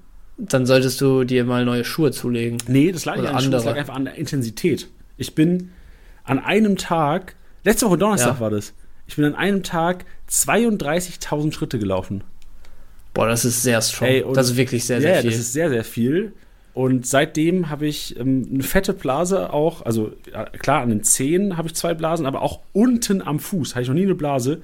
Und das stört so meine Lebensqualität am heutigen Tage. Ja, das ist sehr nervig. Ich glaube, jeder Fußballer kennt das unterm Fuß, die Blasen äh, mit, mit neuen Schuhen. Deswegen, viele Leute fühlen dich wahrscheinlich da draußen. Was, was macht man mit Blasen am besten? Weil, wenn man googelt, so manche, ja, kannst du aufstechen, lass das Wasser raus. Andere sagen, mach nichts, das kommt von alleine weg. Also, ich mache meistens nichts, aber wenn, wenn so richtig, also wenn wirklich viel Wasser drin ist, dann mit einer sauberen, desinfizierten Nadel am besten einmal aufstechen, würde ich sagen und dann halt wirklich aber auch so abmachen, dass da nicht überall was rumhängt, was dann wieder reibt, weißt du? Aber du machst es doch, also ich dachte, wenn du reinstichst und die Flüssigkeit rauslässt, dass du die Haut drüber lässt als Schutz. Ja, also ich habe es bis jetzt immer abgemacht, weil ich dann immer so das Gefühl hatte, wenn du die Haut dann dran lässt, dann provozierst du halt wieder voll viel Reibung an der ah, Stelle. Weißt du, was ich meine? Ja, verstehe ich. Aber keine Ahnung, vielleicht ist es auch anders richtig. Lieber nochmal googeln, statt mir hier zu vertrauen, auf jeden Fall. Nee, mach lieber, ich mache lieber, wie du sagst. Okay, dann hören wir uns in ein paar Tagen. Okay. Mal gucken, wie es dann ist. da holst du mich im Rollstuhl ab zum Podcast machen. So machen wir es. Mensch, es war eine richtig lange, geile Folge. Hat mir Spaß gemacht. Langsam ist die Stimme auch am, Abkra am Abkratzen, aber es war ja. hoffentlich worth it. Ja, Mann, auf jeden Fall. Kann ich nur zurückgeben. Auch gerade so diese Bayern-Thematik und so ist, glaube ich, was, was im Moment alle und jeden beschäftigt. Und von daher hoffen wir euch da draußen ein bisschen was für die Woche mitgegeben zu haben, euch gebührend auf den, auf den Auftakt zum Endspurt hier vorbereitet zu haben. Und dann ähm, hören wir uns die Tage wieder. Genau, für alle Zweitliga-Manager, morgen gibt es kein Zweitliga-Podcast. Das haben wir letzte Woche auch schon announced. Das wird erst wieder nach dem Spieltag folgen. Aber es ist nicht schlimm. Also ja, es ist schlimm. Es, wir, ihr tusche diese Woche nicht. Aber wir werden euch am Donnerstag in All Eyes on Championship in der YouTube-Episode auf die Zweitliga, auf den Zweitligaspieltag vorbereiten. Da wird Tusches Startelf zu sehen sein für die Championship Zweite Liga, werden wir darüber diskutieren und auch meine Startelf für die Championship Zweite Liga wird aufgestellt. Also da findet ihr, wenn ihr noch Fragen habt oder beziehungsweise Unsicherheiten bezüglich Zweitliga, da ist der euer Safe Place. So sieht's aus. Gebührender Abschluss. Richtig. Dann würde ich sagen, Janni, thanks for having me. Soll ich, mal, soll und, ich den Knopf hier äh, drücken? Soll ich den Stop Recording Knopf drücken? Drück das Knöpfchen. Wir haben gar kein Outro heute. Wir haben gar keinen MVP-Tipper. Das ist scheiße. Wir, können die, wir, wir sind die schlechtesten Podcast-Hosts, wenn es um Schlussmachen geht. Wie in einer Beziehung. Ja, da, dann Janni einfach deine, deine MVP-Vorhersage fürs kommende Wochenende jetzt hier. Und äh, dann kannst du die Office League roasten. Im Vorhinein schon, weil du einfach confident bist. Rani Kedira, 314 Punkte mit zu null. Ja, und jetzt kurz auf Janni Bench, äh, auf Titi Bench und Co. eingehen in der Office League ihr, seid, ihr seid scheiße, was soll ich denn groß eingehen drauf? Ja, gut. Belassen wir dabei. Ja. Top. Dann bis die Tage. Das war's mal wieder mit Spieltastiger Besieger, der Kickbase Podcast. Wenn es euch gefallen hat, bewertet den Podcast gerne auf Spotify, Apple Podcasts und Co.